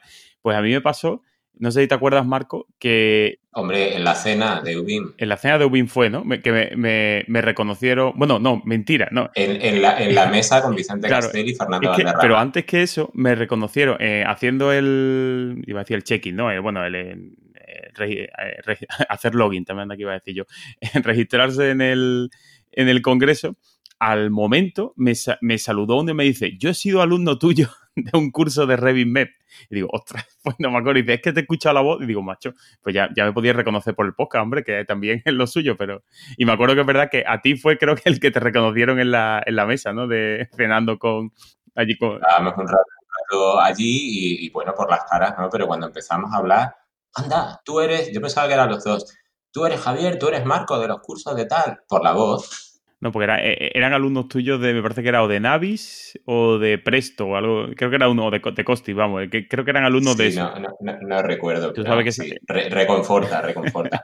Al final es muy importante, aunque estamos todavía con la presencialidad online, tal cual, yo creo que lo que realmente resulta importante es la bidireccionalidad, es decir, em, lo que distingue un, curso de verdad de una formación de YouTube. Em, de aquella manera es la existencia de esa bidireccionalidad, aunque sea por medio de un chat. El poder interaccionar con el alumno es absolutamente fundamental para que se produzca la magia del aprendizaje, que haya mm, una cierta retroalimentación. Aunque sea, bueno, pues eso, en un formato no presencial. Sí, yo ya. Yo ya... Y surgen estas cosas. Hombre, yo ya últimamente, cuando, cuando hacemos sesiones en streaming, que ayer, ayer tuve una, y tuve cinco, cinco, alumnos nada más. O sea, había, se ve que, no tuve poder de convocatoria, no, no, se conectaron mucho. Y les advertí al principio, digo, oye, tened cuidado que yo tengo carrete para hablar tres horas seguidas si no me paráis. Así que por vuestro bien, por favor, interrumpidme, hacerme preguntas, porque si no yo convierto esto en un monólogo y os vais a aburrir. Y, es verdad que la gracia que creo yo de, ese tipo de... Bueno, era una, una, sesión para tema de preguntas un poco, ¿no? No, no era tan expositiva como, como resolución de dudas pero es verdad que la, la, bidireccionalidad yo la considero básica. O sea, sobre todo por eso, porque al final aprendes mucho de los alumnos cuando te plantean problemas reales, como decía Salva, de ellos tienen una necesidad por su trabajo, por su empresa o por ellos mismos que son su empresa, eh, de entregar las cosas de una manera, no quieren renunciar a esa, a esa forma de expresión, podemos decir, y, lo quieren volcar en un nuevo software. Entonces, evidentemente, hay que, hay que veces que hay que reconocerles que, mira, que no se puede o no se puede o que no tiene ningún tipo de sentido. Y hay otras veces que te obliga, yo siempre, muchas veces en, en los cursos, mm, incluso en algunos he llegado a grabar videotutoriales extra solo por preguntas que han surgido en una clase en directo de, oye, pues ¿cómo se haría tal? Y digo, bueno, pues no te preocupes, me lo preparo, dame un día o dos días te grabo un vídeo de 10 minutos y te lo explico perfecto porque creo que es una cosa que aporta al curso y lo podemos dejar ya incorporado. Entonces, ahí creo yo que, ser profesor está claro que te... Yo creo que se aprende mucho más que de alumno, pero seguro, vamos. Porque además tiene un poco esa sensación que yo todavía la tengo de, uff, a ver si me va a tocar aquí el listillo que me va a empezar a hacer una pregunta que yo no sé responder y voy a quedar mal. Mm, pues sinceramente yo ya me quito los complejos y cuando hay algo que no sé, pues yo lo reconozco. Digo, mira, sinceramente esto no me he planteado nunca cómo hacer esto, ahora mismo aquí en directo no tiene mucho sentido que te lo que perdamos el tiempo en, investigarlo. Dame un día, te lo resuelvo y te lo explico perfectamente en un vídeo, en un eh, mensaje en el foro, con 2.000 capturas, como tú quieras. Entonces yo, por mi parte, diría que, se, aprende, se aprende más de, de profesor. Salva ha dicho antes que si no practicas, se te olvida lo aprendido. Por lo tanto, solo con teoría mm, malamente vas a aprender. ¿Cómo controláis en vuestras plataformas las prácticas en la formación no presencial? Javier, tu turno. Pues, eh, hombre, está claro que al final, eh, si estás haciendo docencia de una herramienta, pues evidentemente las herramientas se aprende utilizándolas, ¿no? Eh, está la opción de... Yo siempre digo, mira, oye, tenéis la ayuda de Revit, es, por lo que comentaba antes Salva, de, le das al F1, te imprime toda la ayuda de, la web que sale, te salen mil folios y bueno, la tienes ahí, oye, y está muy bien, te la puedes leer como lectura antes de ir a dormir, fantástico, pero al final yo creo que eh, cuando uno imparte un curso, evidentemente no puede conocer, o sea, no puede repasar los las 200 opciones que tiene eh, una herramienta de un software concreto, ¿no? Sino que al final te centras en las 3, 4 que consideras más importantes o que eh, se usan de manera... esa regla del 80-20, ¿no? las herramientas que eh, aprendes y las utilizas el 80% y no las herramientas que necesitan mucho tiempo de aprendizaje y al final utilizas solo el 20%, ¿no? Eh, no acuerdo cómo se llama la regla esa. El principio de Pareto, la regla de, de Pareto. exactamente, el 80-20. Pues yo creo que eso hay que aplicarlo y al final, eh, bueno, pues la estrategia como si estás en, en presencial y a lo mejor el alumno a la vez que tú explicas va haciendo algo en su ordenador, lo cual a veces es un poco contraproducente porque el alumno o está mirando su pantalla o está mirando la del profesor, no puede hacer las dos cosas a la vez, y más siendo una persona que no domina la herramienta, o sea, que, tiene que aprender y ponerla en práctica en simultáneo, resulta complicado, entonces eh, al final, eh, bueno, pues nos vemos obligados, sobre todo en el online, a, recurrir a, poner una práctica, ¿no? Un, eh, bueno, o un pequeño ejercicio que sea continuo durante todo el curso, que se vaya ampliando, o dependiendo si es un curso que toca muchas especialidades un poquito, pues a lo mejor pequeñas prácticas que nos sirven a nosotros. A mí me da igual el que el alumno, eh, digamos, lo ha hecho, que ha tardado 25 horas en hacerlo o el que lo ha hecho en 5 minutos. Yo mm, ni tampoco, sinceramente, me importa mucho si el alumno tiene un 10 o tiene un 5 o tiene un 6. Yo realmente lo que saco de la nota es, bueno, una serie de indicadores que marcamos en una programación, una microprogramación. Oye, en esta actividad, si ha puesto las rejillas y niveles, 0,5 puntos. Si ha hecho los muros, eh, otro 0,5. Si ha hecho las vistas, 1. Entonces, al final, ver lo que ha hecho, lo que ha fallado y sobre todo lo interesante es hacerle después comentarios al alumno y decirle, oye, está todo bien, excepto esta parte que creo que ha fallado por este tema. Si te parece interesante o no te queda claro, puedes revisarlo en este vídeo, yo siempre le digo, en este vídeo, en este minuto, cuento esta herramienta, o si no, pues lo dejamos para esta clase de este, eh, de este miércoles que tenemos y la, y la resolvemos. Entonces, al final, yo creo que la forma más usual suele ser a través de, las prácticas. No sé, Salva, si tú tienes otro, otro método de, evaluar los conocimientos de los alumnos, ¿no?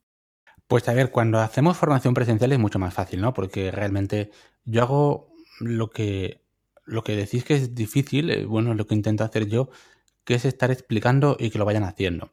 El método que les hago utilizar, yo lo llamo el método del Simon Chase. Seguro que recordáis el juego ese del Simon, en el que había una serie de tonos y colores y tú tenías que ir de más fácil a más difícil siguiendo la, combinación que hubiera hecho.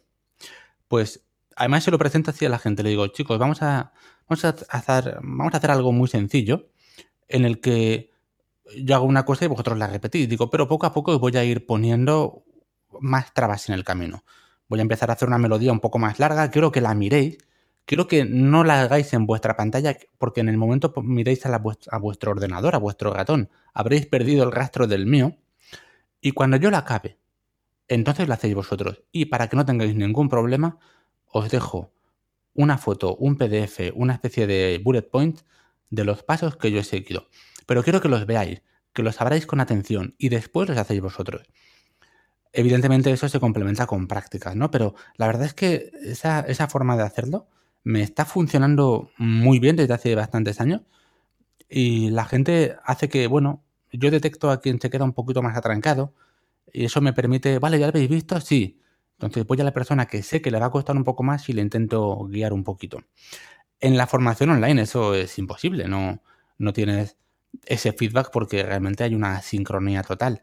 Lo que, lo que suelo hacer es que el objetivo sea hacer algo concreto, que es lo mismo que estoy desarrollando. Yo siempre les doy el archivo antes y el archivo después. Y lo digo siempre abiertamente, el archivo de después no es trampa abrirlo. Te va a servir para ver si lo que tú tienes coincide con lo que he hecho yo o dónde está el cambio o dónde ha habido esa pequeña, esa pequeña desviación, ¿no? Pero otra cosa que sí que, sí que he hecho alguna vez, sobre todo en formación presencial, es a mitad de curso, una práctica.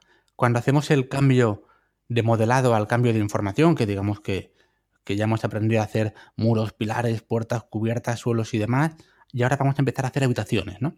Pues ahí hay un cambio cualitativo y de, concepto, porque ya no estás modelando como si fuera SketchUp, sino que ya empiezas a, meter información y a extraerla.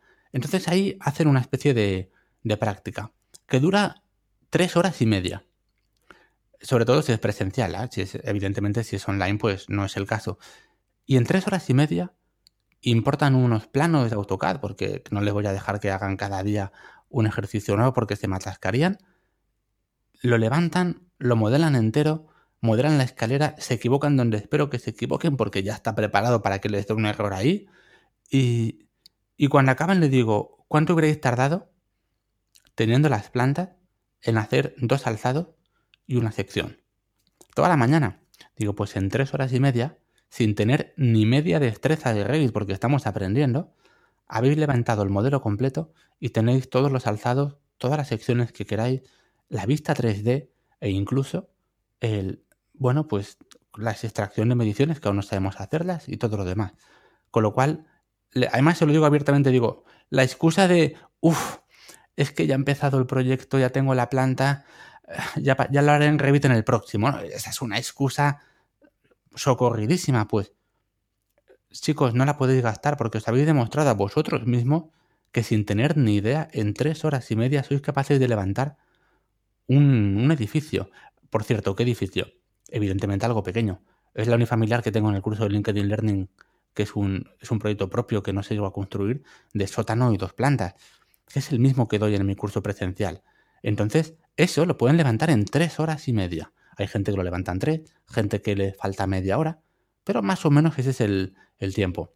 Entonces, desde luego, José Ángel, las prácticas son fundamentales, pero ir marcando pequeños objetivos o invitarles durante, durante la locución a que, a que hagan eso o que exploren algo muy concreto es una pequeña forma de incentivarles, o al menos así me lo parece a mí. Marco, ¿algo que añadir? Mm, menudo mano a mano estamos preparando aquí, ¿no? A ver, yo me sumo a lo que han dicho ellos. Mm, a ver, con Javier es obvio que hay una sintonía eh, que va más allá de lo, de lo estrictamente preparado. Y escuchar a, a Salva, desde luego, me lleva a la conclusión de que no estamos haciendo las cosas nada mal, eh, Javier y yo y el resto de compañeros, porque hay muchos, muchísimos paralelismos. A ver, las prácticas, todos sabemos lo que dice el refranero popular al respecto de cómo se aprende a capar, ¿verdad? La importancia del gerundio. Em, practicar es fundamental para aprender y, y, bueno, pues hay que suministrar al alumno unas prácticas asequibles, unas prácticas que animen, unas prácticas que se puedan corregir, em, donde haya una serie de mínimos que haya que controlar. Dynamo es una herramienta fantástica para poder automatizar todo ese trabajo desde el punto de vista del profesor, pero yo considero igualmente importante dar al alumno eh, que la corrección no sea simplemente la publicación de una nota, sino aportarle una corrección eh, personalizada constructiva, una corrección constructiva, bueno, pues que más allá de esa parte automatizable y que es muy fácilmente automatizable, pues se le diga, oye, mira, flojeas por aquí, mmm, interésate o busca información sobre esto o esto otro lo has hecho muy bien, em, en fin, personalizar la cuestión de la comunicación bidireccional en un curso. Y que sí, que hay que practicar y hay que hacer prácticas, por supuesto que sí. La parte friki, ¿nos contáis los secretos? ¿Qué herramientas utilizáis durante la grabación de los contenidos, aparte de los cascos y demás, que hacen que sean mejores? Contanos algún secretillo. Pues a ver, en mi caso, yo tengo el programa de grabación que utilizo cuando trabajo para, terceros, para LinkedIn, por ejemplo, es, Bandicam, que es un programa que es maravilloso, graba muy bien, te permite un montón de opciones de configuración y de codificación y vale 40 euros, que no, no, va, no, va a ningún, no va a ningún lado. Sin embargo, hay dos que a mí me encantan. Uno que es muy potente pero nada intuitivo, que es el OBS, que seguro que lo conocéis. Y luego otro que es tremendamente sencillo, gratuito y tiene un codec que se puede descargar que tiene cero pérdidas, se llama Lossless Codec, y es el Cam Studio. El Cam Studio es gratuito, es un programa más viejo que el fuego y yo lo sigo utilizando porque es una maravilla. El problema que tienes es que o tienes el codec perfectamente configurado o no funciona. Luego lo que utilizo muchísimo, pero en formación presencial o, en streaming, nunca, nunca en online porque, porque no, no parece que quede bien, es el Zoomit.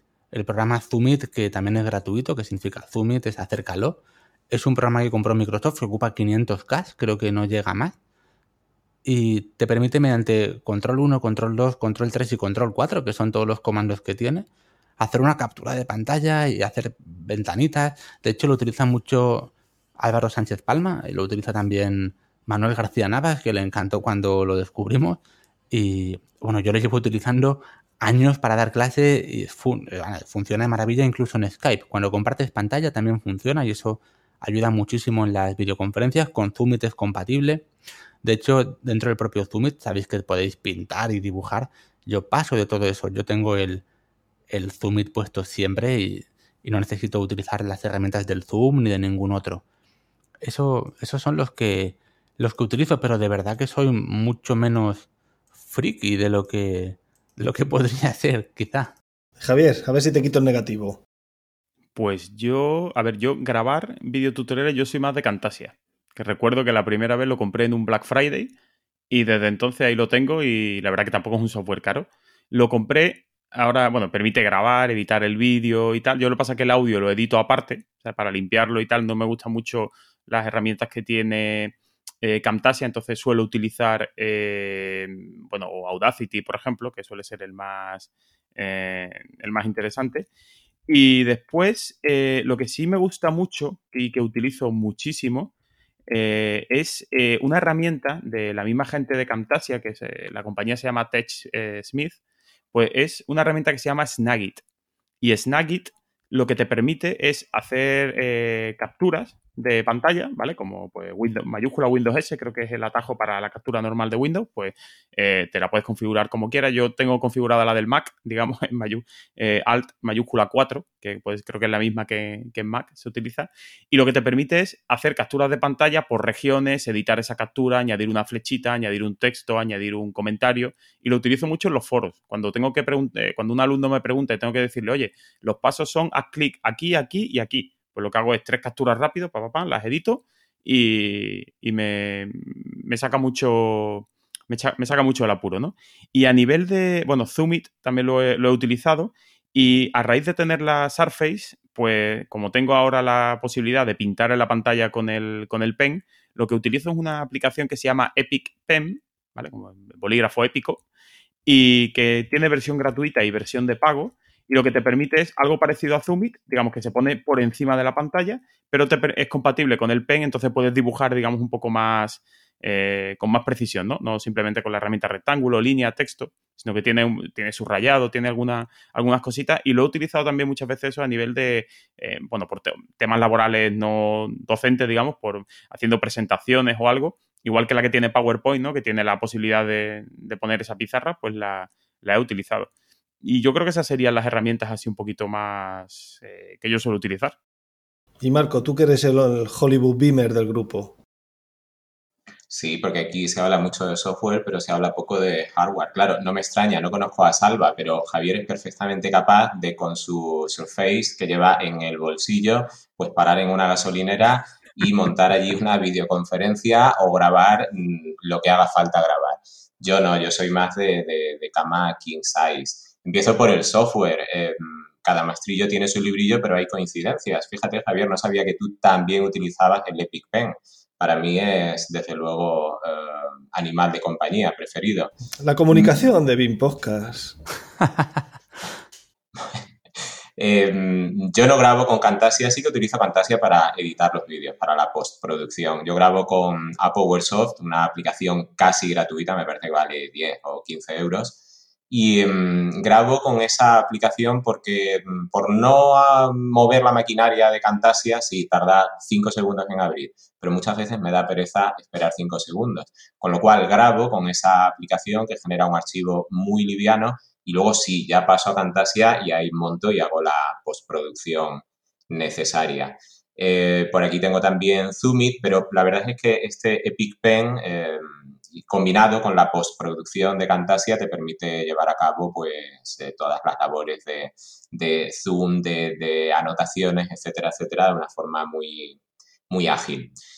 Eh, hardware, yo no soy capaz de funcionar con una Surface, la tengo, me encanta, mm, en itinerancia funciona muy bien, pero yo me gusta grabar aquí en casa con tres monitores, con un ultra wide central, que cada vez lo utilizo mucho para grabar, aunque luego el el formato de eh, producción de vídeo sea Full HD, me gusta grabar en este ultra wide y luego ir moviendo en Camtasia el monitor y centrarme en la zona de pantalla donde interese. Mm, se generan unos vídeos muy dinámicos. Y luego, eso sí, tengo, mi, tengo el teclado que tanto te gusta, eh, José, lo voy a... Ay, ay, que se noten los mecánicos. Mecánico mm, conectado con un cable que podría ser el de la plancha, el USB del ordenador. Eh, y, tengo pues en mi mano derecha un ratón MX Master. No puedo vivir, eh, sobre todo cuando de Navisworks o sale por ahí en y tal, no puedo vivir sin mi ratón 3D, mi 3D Connection en la mano izquierda. Y lo que tengo, lo que he incorporado a la familia recientemente ha sido una tableta digitalizadora, una X Pen, que con Epic Pen funciona una maravilla. Claro, en la Surface mm, tienes el, pen y la pantalla. Aquí en el ordenador de sobremesa, la verdad es que con una tableta digitalizadora funciona muy, muy bien y te permite, pues eso, ser muy gráfico, muy didáctico en unas explicaciones puntuales a la hora de centrar la, la atención en algo. Yo voy a tener que tomar nota de todo esto porque yo tengo un MSI que es bastante potente, funciona muy bien, y tengo una Surface como segundo ordenador pero... Pues eres igual, Salva, eres igual que yo, porque yo creo que el MSI que tú tienes es el mismo que tengo yo. El GS63VR es el que tengo yo. Correcto, el mismo, porque yo creo que en algún chat hemos coincidido que tenemos el mismo ordenador. Fíjate, pues ese, ese además me encanta que es el único que tiene eh, teclado numérico a la derecha. Correcto. Entonces eh, ya está buscando otros y los que he visto digo, ah, no tienen teclado numérico, que no pasa nada, podría vivir sin él, pero me encanta. Y, pero vamos, de esos programas que, yo realmente, si os digo el ratón que tengo, yo tengo el Logitech B100 de mierda, no tengo ningún ratón especial. y siempre llevo otro de repuesto porque alguna vez se puede romper y digo, mira, a tomar. Y me pongo otro, vamos, pero no tengo una, una gran maquinaria. También es verdad que yo no estoy acostumbrado a grabar en mi casa. Yo cuando, bueno, lo sabéis y si no aprovecho para, para contarlo, yo cuando grabo para LinkedIn, salvo ahora que en momento pandemia, yo me voy a Austria, me voy a Graz, a las oficinas de... Sí, sí me voy a las oficinas que están en Grad y allí tienen 36 booths, que son los las whisper rooms o las cámaras de grabación o como las queramos llamar, que son unas, unas habitaciones de 2x2 más o menos, totalmente insonorizadas, que tienen, o sea, tienen el ordenador con sus dos monitores, tienen unos pepinos de ordenador impresionantes, un Xeon de 48 hilos con 64 o 128 GB de RAM y unas cuadro y luego tienen eh, los dos monitores por dentro y el ordenador está fuera para que ni siquiera el ruido del ventilador del ordenador pueda interferir en la grabación. O todo súper súper profesional. Entonces yo cuando voy allí realmente no puedo ir con lo opuesto, con las llaves o con la tarjeta del hotel y ya está. De hecho, si alguna vez he grabado con el ordenador encendido, me han llamado la atención, me dicen, oye, ese ventilador que se oye de fondo en tu vídeo, ¿es el ordenador? Y yo lo repaso, miro y digo, ostras, pues sí. Me dice, pues ala, repite, repite el vídeo porque, porque no cumples el estándar de calidad de silencio absoluto. Y yo, madre mía. Más papitas que el papa. Sí, a ver, la verdad es que luego la calidad de los de sonido que ellos se curran y tal, porque son ellos los que los producen todo, de un equipo espectacular.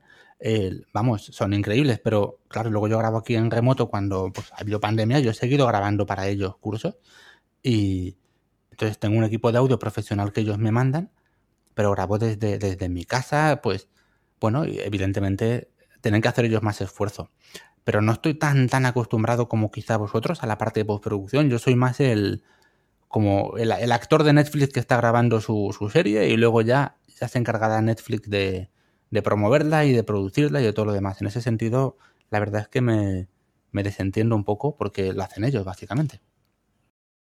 Pues ahí te diría, Salva, que hay yo para, eh, digamos, limpiar ya el audio, por digo por si alguna vez lo hace, yo compré unos plugins, lo compré para el podcast y al final los he utilizado en, en, grabaciones, unos plugins que se llaman eh, Acusonus, que es la, el, el fabricante o el desarrollador, mejor dicho, y tienen unos plugins de reducción de ruido que son fantásticos. Y es verdad que un pequeño sonidito que se te mete de fondo, eso, un, pitidito, el ventilador del ordenador que el dichoso se mete por todos lados, pues la verdad es que lo quita bastante bien y sin afectar demasiado el sonido. Así que creo que vale como unos 100 euros o por ahí. O sea que si alguna vez te ves en la necesidad, a lo mejor, o incluso la prueba gratuita, puedes, puedes probarlo si, si te interesa. Pues sí, seguro que sí, vamos. Eso la verdad es que. Bueno, ya. Sí, sí. Te iba a decir, aprovecho para recordar que todos estos episodios, o sea, todos estos eh, enlaces que estamos nombrando, que los vamos a poner en la nota del, episodio, ¿vale? Para que no os perdáis ninguno, estoy tomando yo notas aquí a la vez, para que, después nos acordemos de, todas las herramientas que hemos hablado. Oye, y, vamos a hacer un, nuevo llamamiento al resto de los programas de, al resto de podcasts sobre BIN a que se desnuden como nos estamos desnudando ahora mismo. A ver si hacemos una grabación conjunta. Contando nuestras interioridades. Me parece muy bien. Pues yo. ¿Seguimos? Sí, hombre, yo ya. Eh, la verdad es que después de esto llevas tú como media hora, 40 minutos siendo aquí el máster y yo ya tengo ganas de, de retomar un poquito el, ser el, eh, aquí el, director de orquesta, ¿no? Así que bueno, vamos, vamos a recuperar papeles, ¿no? y vamos a volver a centrarnos ahora aquí, eh, vamos a continuar con, Salva, que ya le hemos quitado nosotros demasiados minutos, y vamos a cambiar un poquito de tercio. Vamos a hablar de una cosa que me he estado mordiendo un poco la lengua para no para no comentarlo como una alternativa a la docencia, a la docencia presencial, semipresencial, en streaming, en videotutorial, y es eh, la docencia escrita, ¿no? El publicar un libro, ¿no? Que también podríamos decir publicar blogs, pero bueno, aquí vamos a centrarnos en publicar un, libro. Porque Salva es autor de un libro, bueno, o una guía práctica, como, como se titula, Guía Práctica de Revit, volumen 1, y que, eh, bueno, la verdad es que es una guía que recientemente ha sido pues, revisada y ampliada. Yo la tengo desde hace bastantes años, yo creo que desde que salió prácticamente. Y la verdad es que es un libro, para mi gusto, fantástico. Para, yo lo consulto, lo sigo consultando de vez en cuando, ¿eh? porque digo, oye, aquí venía muy bien explicado, tiene un índice, una forma muy, muy cómoda de buscar. Y entonces, pues quería, Salva, preguntarte cómo es la, la experiencia de, o el proceso ¿no? de escribir, editar y publicar un libro sobre una herramienta BIM como es eh, el caso de Revit.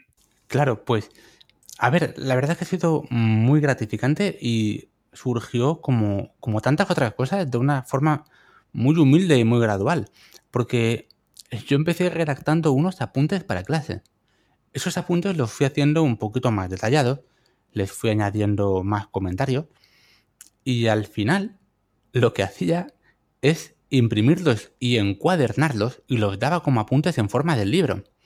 El hecho de darlos en forma del libro era para intentar eh, paliar un poco el hecho de que alguien pusiera eh, fotocopiárselos, por ejemplo.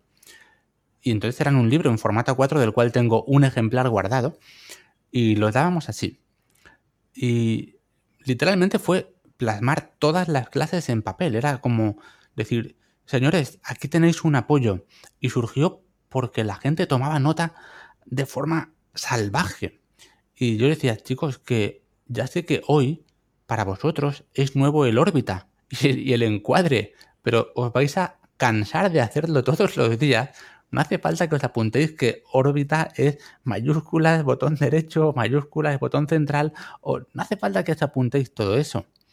Y, y seguían haciéndolo. Entonces al final dije, mira, y si les doy unos apuntes para intentar agilizar un poco más esta formación. Y surgió de eso. Y lo daba como material de clase sin imágenes y sin nada. Y luego fue, fue mi mujer, que siempre está ahí a mi lado apoyándome, quien me animó a publicarlo, a decirme, Salva, que es que este libro mm, puedes publicarlo. Y pero ¿quién lo va a querer comprar? Que son mis apuntes de clase. Y me dice que no, no son los apuntes de clase, eso es un, eso es un manual de Revit en toda regla. Y entonces, pues lo maquetamos y en enero del 2017 ya lo publiqué. La verdad es que escribirlo, casi vomitarlo, porque era como contar la clase lo más rápido que fuera capaz de teclear, me costó solo tres semanas. Porque tenía una especie de guiones y de apuntes, pero dije, va, me voy a poner a hacerlo en unas vacaciones. Y en tres semanas lo terminé de, lo terminé de escribir. Luego, evidentemente, maquetar costó muchísimo más. Y la experiencia en ese sentido, para mí ha sido súper buena, sobre todo porque en Amazon tú puedes ver los comentarios de la gente y, bueno, pues hay algunos que son críticos o que son negativos, y los hay, ¿eh? no, no pretendo ocultar nada. Pero la mayoría son, son positivos y, y son muy buenos. Y luego, por ejemplo, ver que en centros importantes o que yo considero como referentes de forma nacional, como CICE, lo han recomendado como, como guía de apoyo, a mí me parece, me parece increíble, ¿no? Y en ese sentido estoy encantado de la experiencia. Como tú has dicho, la acabo de reeditar. Le he puesto las novedades hasta Revit 2021 y una pequeña revisión del contenido para poder seguir teniéndolo actualizado, ¿no? No voy a poner ahí siempre el Revit 2017-2018. Y la verdad es que en ese sentido súper interesante. Ha sido autopublicación, no, no contacté con ninguna editorial. A posteriori sí que contactaron conmigo dos editoriales para decirme, oye, queremos reeditar este libro, queremos que lo hagas tú. Pero la verdad es que me dieron un plazo muy, muy corto, en un mal momento que estaba sobre satura de trabajo. Les dije, mira, lo siento, no, no puedo hacerlo y voy a seguir con, con mi libro. Y lo agradecí muchísimo porque dije, ostras, se han fijado en mí dos gigantes de la, de las editoriales y, yo realmente soy aquí un chico que ha escrito un libro de Revit que eran apuntes de sus propias clases, ¿no? En ese sentido para mí ha sido como, wow, no, no, no me lo podía, no me lo podía esperar. Yo tengo el libro ahora mismo entre mis manos, son 400, casi 400 páginas en papel. No hay edición electrónica, muy a pesar de los no románticos como yo, que apostamos siempre por el formato electrónico. Pero tengo que decir que el contenido compensa sobradamente su peso. No es un manual de Revit, no es un libro de Revit, al uso es, como bien indica su título, una guía práctica con 60 epígrafes de consulta que permiten ir al grano del asunto que se trate, ya sea la creación de un muro, un techo, una vista de leyenda o el trabajo con opciones. Entiendo que el libro admite una lectura lineal o secuencial, pero que sobre todo está pensado como un libro de cabecera, como ponía eh, Javier el ejemplo. ¿Es así, Salva?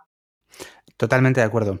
Es, este es el libro que, que yo espero que tengas manoseado cerca del ordenador y que, como ha dicho Javier, dices, ¿cómo se hacía esta parte? Pues, a ver, un momento, que te sustituya el YouTube. Que digas, mira, voy a encontrarlo antes dentro de este, de este libro que buscándolo en Internet. Eh, ¿Admite una lectura secuencial? Sí, ¿Es para todos los públicos aprender Revit desde leyendo? Evidentemente no. No todo el mundo puede estar leyendo el libro y tal. Pero en realidad está estructurado de una forma muy similar al, seguimiento de las clases. Y se, se podría hacer, se podría hacer un seguimiento, pero está más pensado como, un, como una consulta, la verdad, como habéis dicho vosotros. Puse detrás mucho hincapié en hacer una especie de índice de palabras al final, porque claro, si tú estás buscando eh, lo que ya hemos buscado muchas veces hoy, rango de vista, pues te estás buscando todo el índice a ver dónde lo tienes, pero al final tienes un índice de, un índice de palabras, buscas rango de vista y te dice, pues mira, rango de vista se menciona en las páginas, me lo invento, ¿no? 105 y 220. Pues tú te vas ahí y dices, vale, aquí está justo lo que quería buscar, ¿no? Ese era un poco la, intención cuando, lo, cuando lo, lo puse y lo publiqué. La verdad es que sí. Me vas a disculpar, pero yo soy el único que no lo tiene. Lo he ojeado porque cuando el arquitecto con el que ocasionalmente colaboro me lo enseñó, me dijo, ¿sabes que yo fui a clase con Salva Moret? Toma ya. ¿Alguna asignatura en la carrera? Hombre, entiendo que, que no seáis del mismo círculo, porque seríais muchos por clase y, serían asignaturas sueltas. Y no creo que te acuerdes de él. Además, él dice que no estabais en los mismos círculos. Pero bueno, mm, Digo esto porque en el programa de Ignacio Rincón descubrimos que Javier y él fueron juntos al mismo colegio. Vaya. Y, la historia se repite. el mundo es un pañuelo y bien Podcast, los mocos que nos unen. Sobre el libro. Eh, ¿Es apto para todos los públicos? En cuanto, en cuanto a su lenguaje, sí. Yo imagino que con tu cercanía tiene que ser. En ese sentido sí, sí que lo es, pero decía que hay gente que aprender un software leyendo un libro se, se va a querer pegar un tiro, pero no porque sea mi libro, sino porque aprender leyendo un programa que tienes que estar con el ratón luego, pues es más sacrificado que estar viendo lo que es más visual, ¿no? Pero en ese sentido sí que es para todos los públicos porque, porque incluso aporta cosas que desde nivel muy básico hasta algunas un pelín más avanzadas que están resueltas en, de forma muy concisa y que, bueno, seguro que, muchos pueden encontrar algo que digan, ostras, aquí, aquí me ha pillado o esta parte me interesa y fíjate, no la sabía. En ese sentido, sí lo que sí. Oscar lo tiene allí eh, al lado del ordenador, como tú dices, y cuando hay que hacer algo, ay, ¿cómo se hacía esto que no me acordaba? Que aprendí a hacerlo en su momento y no he vuelto a usarlo. Índice, va a la página y efectivamente en dos minutos, cinco minutos resuelto. Fíjate. Es el volumen 1 porque acabas de actualizarlo. No sé si pedírtelo como primicia luego más adelante o, o decir, ¿habrá un volumen 2? Sí, sí va a haber un volumen 2 y me he propuesto me he propuesto que esté este año porque, porque vamos, tengo, tengo ya ganas de, de hacerlo. El volumen 2 es sobre MEP. Y, y tengo otra cosa preparada, no, también sobre Revit, pero distinta en cuanto al concepto y creo que va a ser también muy, muy divertida. Hemos perdido la primicia. Lo intentaré más adelante cuando lleguemos a ella. Oye, Oye, ¿y si te, si te lo mando no lo devuelve firmado y dedicado? Bueno, eso se soluciona más pronto, te lo envío yo directamente firmado y dedicado. Ellos dos no lo van a tener, Javier y Marco están llenos de envidia. Bueno, bueno. Pues eh, no sé, que yo creo que del libro, más o menos, sé, ¿alguna cosita salva que, quiera, que quieras añadir del tema del vídeo? O, pasamos ya al último bloque de, preguntas que tenemos aquí preparados para ti? Del libro yo creo que hemos hablado suficiente en realidad. Quien, quien le interese pues ya sabe dónde lo puede, lo puede encontrar. Se vende en Amazon. Ah, y una cosa que sí que puedo, que puedo decirte, Marco. Le he estado dando bastante vueltas a la cabeza. Y, gracias a ti o por culpa tuya, como lo queramos ver. Y, y va a haber eh, volumen 1 en, en edición ebook. Ole, ole y ole. Eso sí es una primicia. Sí, señor. Lo estoy haciendo, de hecho, en estos, en estos momentos, en, esto, en estos ratos estoy convirtiéndolo porque, claro, no, no vale la misma maquetación ni el mismo formato y hay que hacer una serie de ajustes. Y como lo hago yo, bueno, pues lo hago en los ratos que puedo, ¿no? Pero, pero sí, le estoy, estuvimos comentando y me parece que, que, que no tiene sentido quedarse ahí anclado. Y lo voy a. Sí que lo voy a. Pues genial, aplaudo la propuesta. Sombrerazo, pedazo de primicia. Totalmente. La gente que sea del libro digital te lo agradecerá. Pues mira, para ellos estará hecho ahí. Y bueno, pues pas pasamos entonces al otro bloque. ¿Te parece, Marco, arrancas tú el, el siguiente bloque? Sí, disculpa, eh, porque está en el guion que me tocaba a mí. Eh, reparar, entre otras cosas, como ya preveíamos que estaríamos acercándonos aquí a, los, a las dos horas de, grabación y que, por tanto, pues hay que ir pensando en, ir poniéndole fin no inmediatamente. Antes eh, queríamos mirar un poco al futuro, como nos gusta hacer últimamente al final de los episodios. Te voy a preguntar, Salva, cómo ves tú el futuro de la formación. Eh, y sin perder de vista, bueno, pues estos últimos meses, estos últimos meses ciertamente convulsos. Ha sido eh, en, este tiempo reciente necesario reprogramar, reformatear actividades laborales, sociales, familiares y, por supuesto, formativas. Digo reprogramar, reformatear, porque actividades formativas que ya estaban eh, pensadas para, una, para un formato presencial, bueno, pues reconvertirlo a un formato online. Eh, esto ha hecho que la tecnología, las redes sociales hayan sido puestas a prueba. En tu caso particular, ¿cómo ha afectado y supongo estará afectando la nueva normalidad al día a día de una academia de enseñanza como la tuya? Pues mira, los meses gordos del confinamiento, obviamente, la formación presencial se paralizó completamente. Nosotros estamos adscritos al, estamos obligados a cumplir el Real Decreto que hablaba de cualquier tipo de enseñanza y vamos, desde el estado de alarma se paralizó todo. Pero seguimos adelante con la formación en streaming, ¿no? La gente nos pilló concursos a mitad y la gente no podía no podía irse a casa sin más.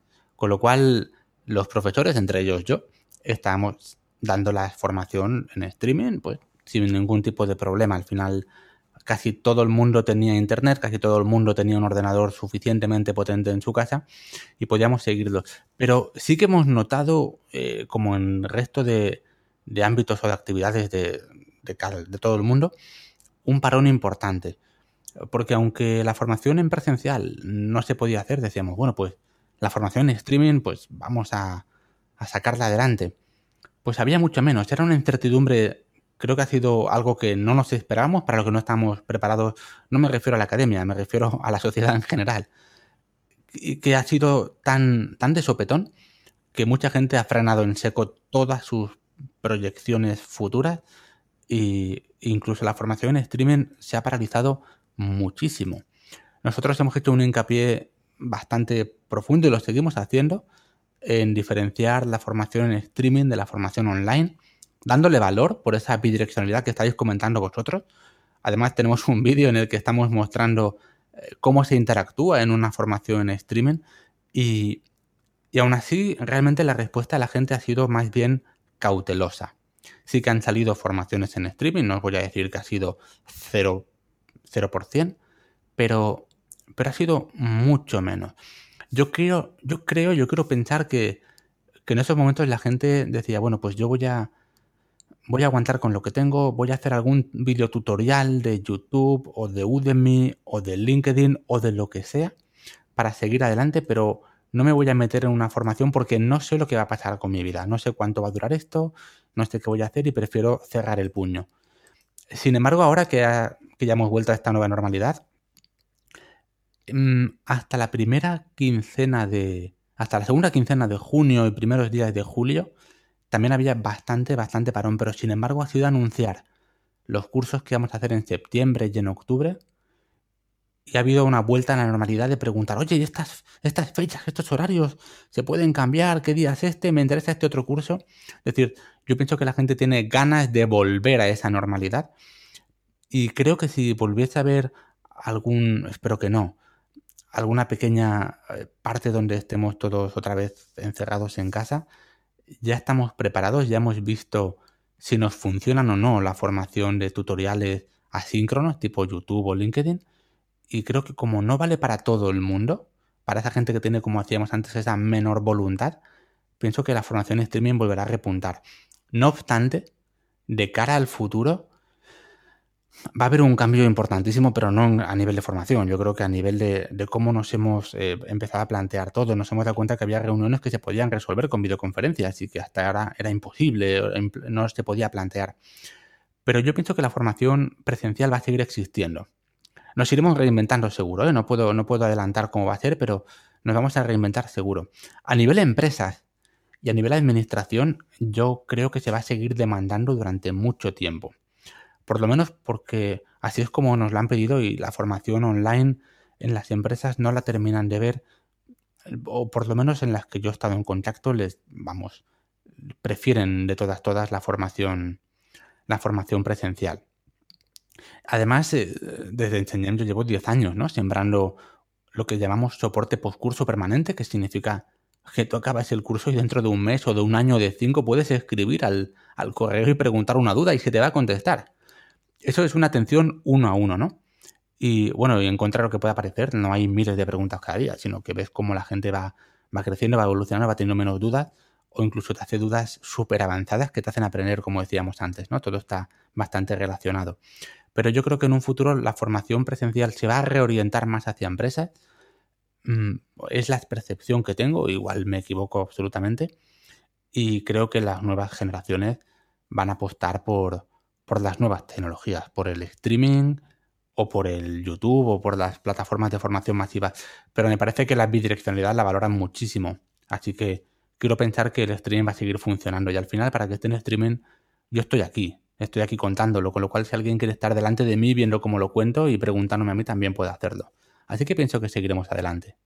No sé si tú querrías contarnos algo por tu cuenta, por tu parte, algún guion que, te hayas hecho de voy a contarles a esta gente sobre esto, voy a hablar sobre... Pues solamente hay dos cosas que creo que me gustaría poder contaros y eh, espero que puedan. Adelante, esto es tu espacio, es tu tiempo, es tu programa. Genial, pues espero que puedan resultar interesantes porque al final, después de muchos años y muchas horas de formación, aunque sigo aprendiendo, yo he intentado analizar mm, un poquito qué es lo que, qué es lo que hace que sepas transmitir o puedas transmitir mejor. Al principio, hace un rato estábamos hablando que había un velo entre el formador y los alumnos y he dicho, me lo guardo para luego. Pues creo que es el momento. Ese, ese velo es un velo que, que, está, que está ya al comienzo de la formación, es un velo invisible y hace que el alumno, eh, bueno, debe escucharte, pero todavía no quiere escucharte. Ustedes están en su sitio, yo estoy en el mío, y romper ese velo, esa, esa pequeña barrera que hay entre formador y alumno, mejora muchísimo la comunicación. Y hay muchos modos de, hacerlo y probablemente vosotros tengáis los vuestros y también me gustaría escucharlos. El primero, el más obvio, y que el que, bueno, pues todavía yo por lo menos ni, siquiera estoy ahí, es ser una celebridad y que vengan a ti adrede a verte. Por ejemplo, el coach más conocido del mundo, el Anthony Robbins, ya tiene ese velo arrancadísimo. La gente paga por verle a él y está con todos sus sentidos alerta, ¿no? Están ahí mm, viendo a ver qué pueden obtener de, de esa persona. Ha tenido que trabajar muchísimo para llegar ahí. Pero cuando no es ese caso, que es el resto de las veces normalmente, hay algunas estrategias que según cada uno puede funcionar. Yo hablaba de, la pasión y de estar ahí hablando y gesticulando, pero hay una función que también hemos comentado, pero me gustaría dejarla como muy clara, y es generar al alumno una necesidad o una situación a resolver, para que esté deseando que le cuentes cómo hacerle frente. Por ejemplo, si estás en una clase y dices, ¿os gustaría tener un plano de carpintería con todas las puertas numeradas automáticamente?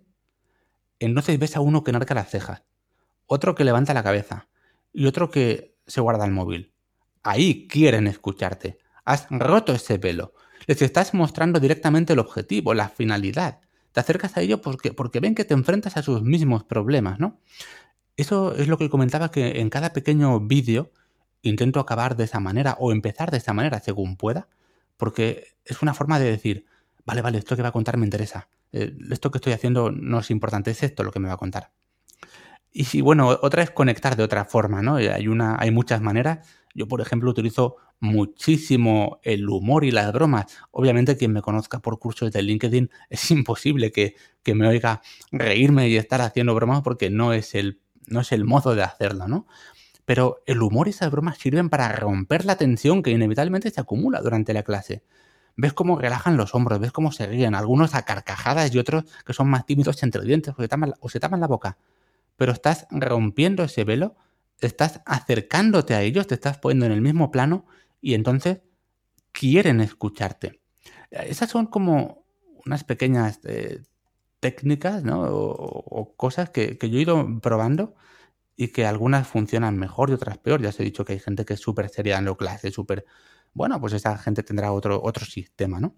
Yo, quería preguntaros también por los vuestros, ¿o qué pensáis de esos?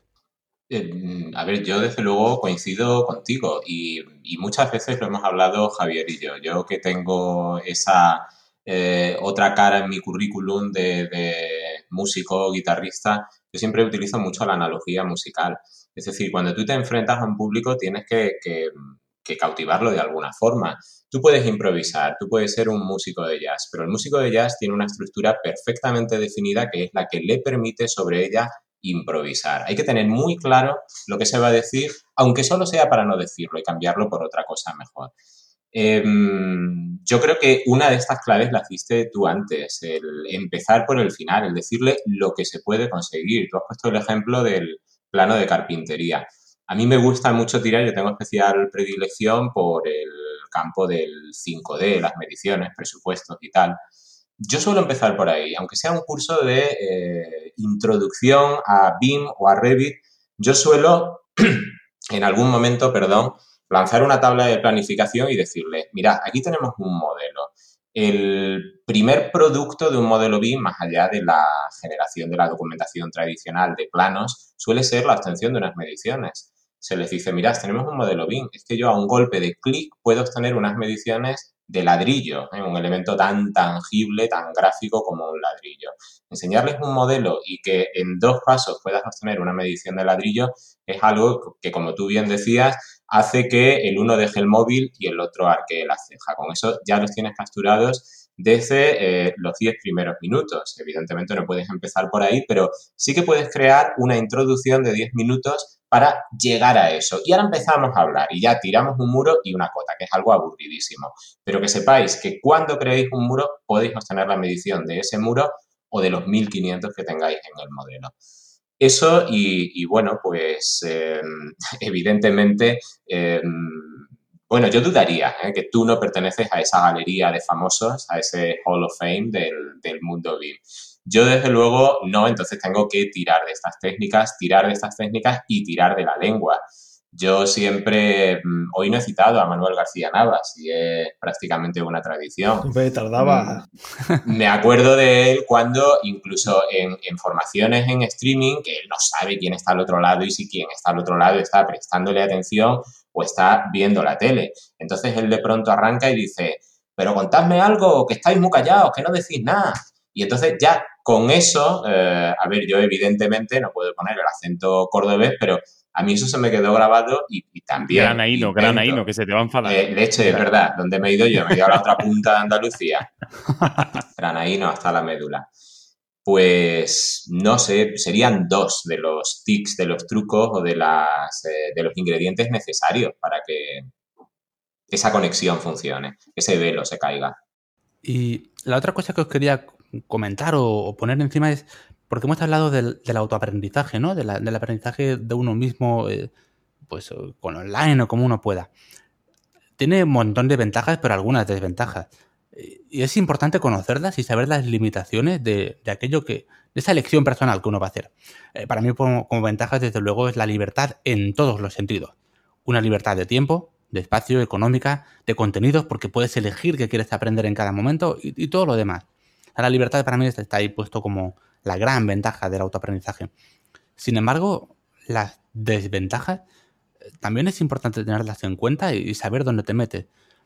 Cuando digo autoaprendizaje, estoy pensando en que alguien se tire él solo a mirar y busque un vídeo y siga explorando. No que haga un curso completo mío o tuyo o de alguien. Eso, eso no es autoaprendizaje, eso es aprendizaje solo pero online.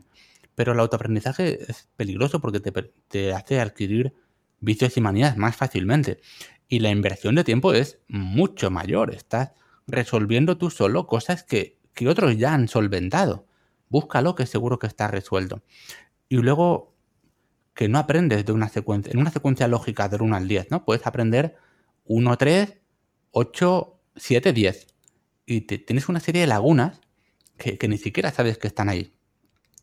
Y en, en esa línea, dándole, dándole vueltas a, a cómo se puede solventar eso, pues eh, la verdad es que se me yo planteé un curso que, es de los últimos que he sacado en, LinkedIn, que es de trucos. Y está centrado en tres vertientes. Uno son cosas avanzadas, que hay muchos métodos diferentes para resolverlas, como por ejemplo revestimientos o medir demoliciones o cómo plantear los monitos de planta o, o plan o planos guía, como los queráis llamar. También hay cosas fáciles que muchos autodidactas se habrán perdido por el camino, como cómo hacer una región de plano para cambiar el rango de vista de una parte de tu planta, o cosas que muchos BIM Master, gente que, todos conocemos y que de las que yo aprendo, han reconocido que, habían pasado por alto por algún momento, como por ejemplo, y lo dejo ahí por si alguien lo quiere aprender, que es divertidísimo, es cómo hacer una página web a partir de un archivo de Revit. Entonces, ese, ese, tipo, de, ese tipo de curso está pensado un poco para para paliar ese autoaprendizaje. Para decir, mira, has aprendido por tu cuenta y no te voy a vender un curso de Revit desde cero. Pero mira el índice. ¿Hay algo que te mole? ¿Hay algo que te guste? ¿Algo que digas, ostras, esto no lo sé hacer? ¿Sí? Pues ve a ello. Voy a, voy a intentar rellenar estas pequeñas lagunas que puedas tener de esta manera. Entonces, no sé, me parece que el autoaprendizaje está muy presente en nuestra forma de, entender las cosas y debemos ser conscientes de las desventajas, y por mi parte, este pequeño granito de arena fue decir, bueno, pues aquí hay un curso de tres horas y pico de, trucos que, espero que alguno pueda, pueda, pueda servir. La pregunta que lanza al aire es, ¿Vosotros sabéis hacer una página web a partir de un proyecto de Revit? Respondo yo, no, ni idea. Eh, vamos, ni con Revit ni sin Revit, no sé hacer una página web.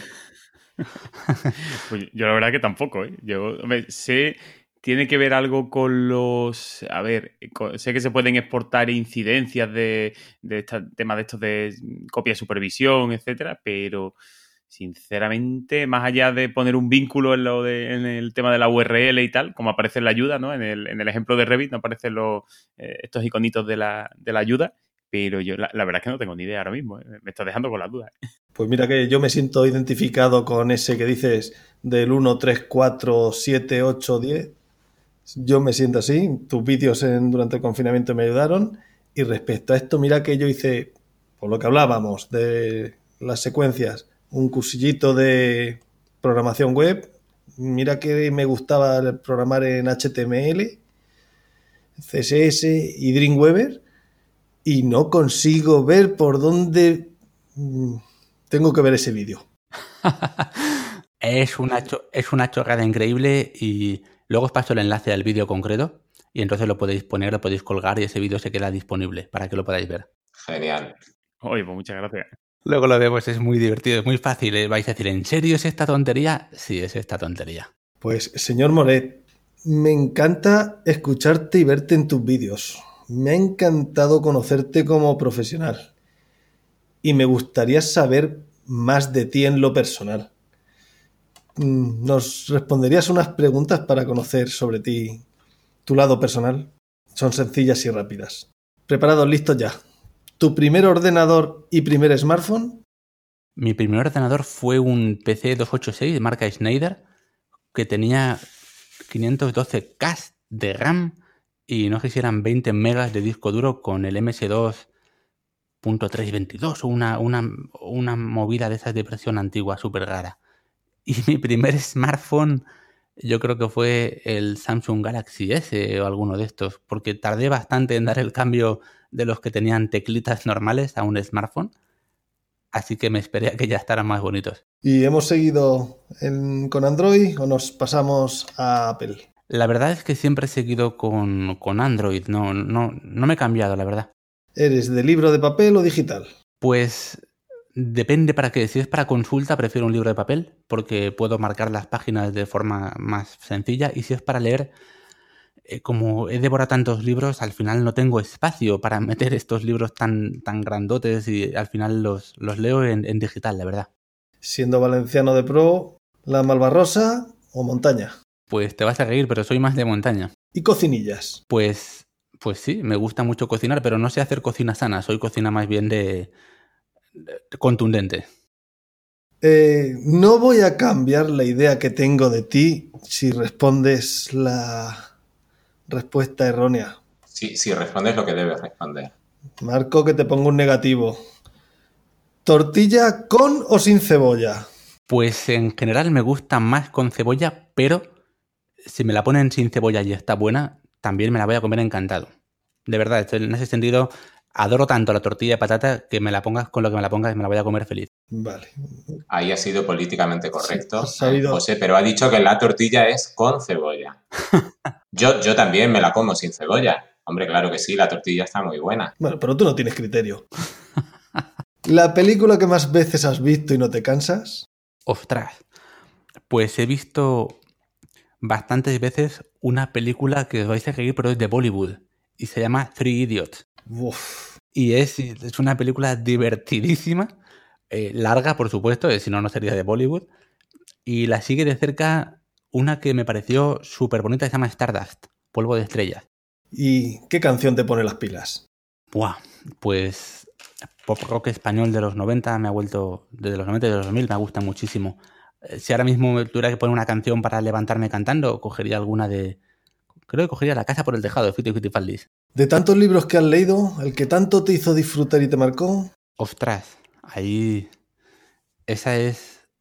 Esa es bastante difícil, pero me gustó muchísimo, muchísimo, y lo he regalado muchas veces, la tabla de Flandes. ¿Y el lugar que tanto te gusta? Me encanta mi casa. Me encanta estar en casa tranquilamente, como tengo una pequeña terraza. Me encanta estar en mi casa, en mi terraza, con, con mi gente. Ahí estoy súper tranquilo y me vado de todo. La comida con la que te chupan los dedos es ¿Jamón cuenta como comida?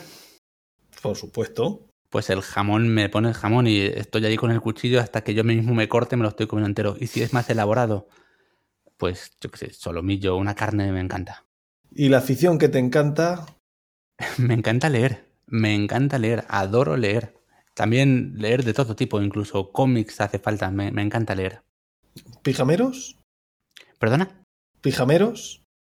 sí. No, que no sabía si era de Ibáñez o de cualquier tipo. De, no, de, de, de, todos en realidad. O sea, he crecido leyendo al botón estacarino, a Mortadelo y Filemón, a los Tipizape, al Carpanta y luego ya también, incluso de pequeño, todos los que eran de Vengadores y todos eso me los he papado enteros. Creo que sé la respuesta, pero si de no hubieras sido técnico, ¿de mayor te gustaría ser? Pues mm, te vas a reír. Inventor. Hubiera querido ser inventor. De hecho, tengo un archivo de Word con 25 cosas que en algún día espero poder patentar. Me hubiera encantado conocer a un salvo inventor. y aunque no eres fiel seguidor de BIM Podcast, porque que, que no lo sepas, Salva en motero los desplazamientos, los hace en moto en Valencia. De los, de los BIM Podcasts que has escuchado, el que más te ha tocado la patata ha sido.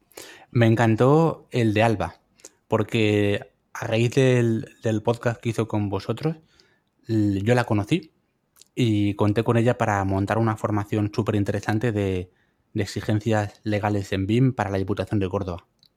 Con ella, con Álvaro Sánchez y con Manuel García Navas, que siempre hay que citarlo. Y sale por segunda vez en el programa. No nos libramos de Manuel. Habrá que volver a traerlo. Bueno, me gustaría también pedirte algún palabra, aunque ahora pisen menos las obras, seguramente hay alguna palabra de esas que duelen al escucharlas o que solo lo entiende el que lo dice, que se escuche por tu zona o en las horas que hayas estado. Y te pongo en antecedentes. La mía para hoy es cigarral. ¿Alguien sabe por dónde van los tiros? Ostras. Pues yo, hombre, cigarral es un, una especie de caserío, digamos, ¿no? que hay un queso, ¿no? Que es el cigarral, ¿no? Donde suenan las cigarras. En verano. Yo es que esto lo sufrí porque estaba con un compañero vuestro y llegó un cliente, un cliente y amigo y le dijo, oye, que me quiero hacer un cigarral y quisiera saber si tú me puedes hacer el proyecto. Dice, bueno, yo tengo firma para bastantes cosas, pero me tienes que decir lo que es un cigarral porque no sé.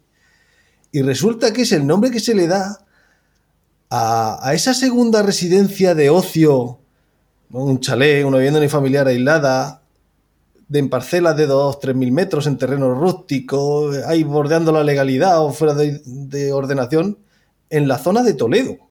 Correcto. Yo, es que hay un queso. ¿No has comido nunca de pequeño el queso el cigarral?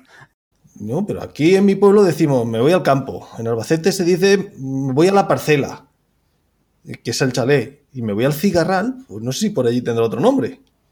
Salva, ¿tienes tú alguna palabra de esas? Tengo algunas, pero son más valencianismos que palabras maldichas. Por ejemplo, si yo os hablo de una colla de.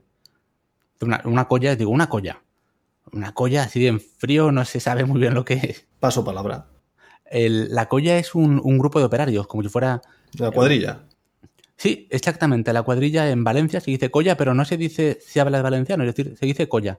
Oye, viene una colla de operarios ahora o llama a la colla que vengan para acá. Es, Mala rima tiene. ¿eh? Sí. y, y, luego hay una que, que es el, viene de, bueno, de, de, un verbo en valenciano, pero que es barrecha. Barrecha, así a priori, ¿os suena de algo? No. Mira que yo aprendí a hablar valenciano con la bola del drag, pero no. Es que ahí se utilizaba el kame kame, pero no la barrecha. La barrecha es el enfoscado de, de, de mortero, que, porque viene del verbo barrechar, que es mezclar. Entonces, claro, en construcción la mezcla de arena, agua y cemento es el mortero, pues la barrecha es la mezcla esta, el, el enfoscado literalmente. ¿Por el sur y oeste de España tenemos algo? Es que esta no, no nos la preparamos. No había preparado ¿no? ninguna. Yo, Así que yo... yo, pensé que habíamos cumplido No, ya en el otro negativo. programa diciendo lo poco que podíamos aportar. A ver, estudiaremos para la próxima. Pa- Para la próxima te traigo alguna, ¿eh? Me debéis dos, esta es la de la próxima. Mira, mañana que voy de visita de obra, mm, a ver si, si aprendo algo nuevo. Además, tengo gente de dif- diferentes sitios de Andalucía, así que a ver qué, a ver qué me encuentro. Apunta. Bien, voy apuntando. En mi, en mi bandeja de entrada de GTD voy a, voy a apuntar las la palabras que me encuentre. Pues, primicia ya nos has dado. Sí. ¿Qué cambiarías de BIM Podcast? Pues lo único que cambiaría es veros la cara, porque cuando os habéis visto reír me parece que esa parte debe ser aún más divertida. Bueno, pues sí.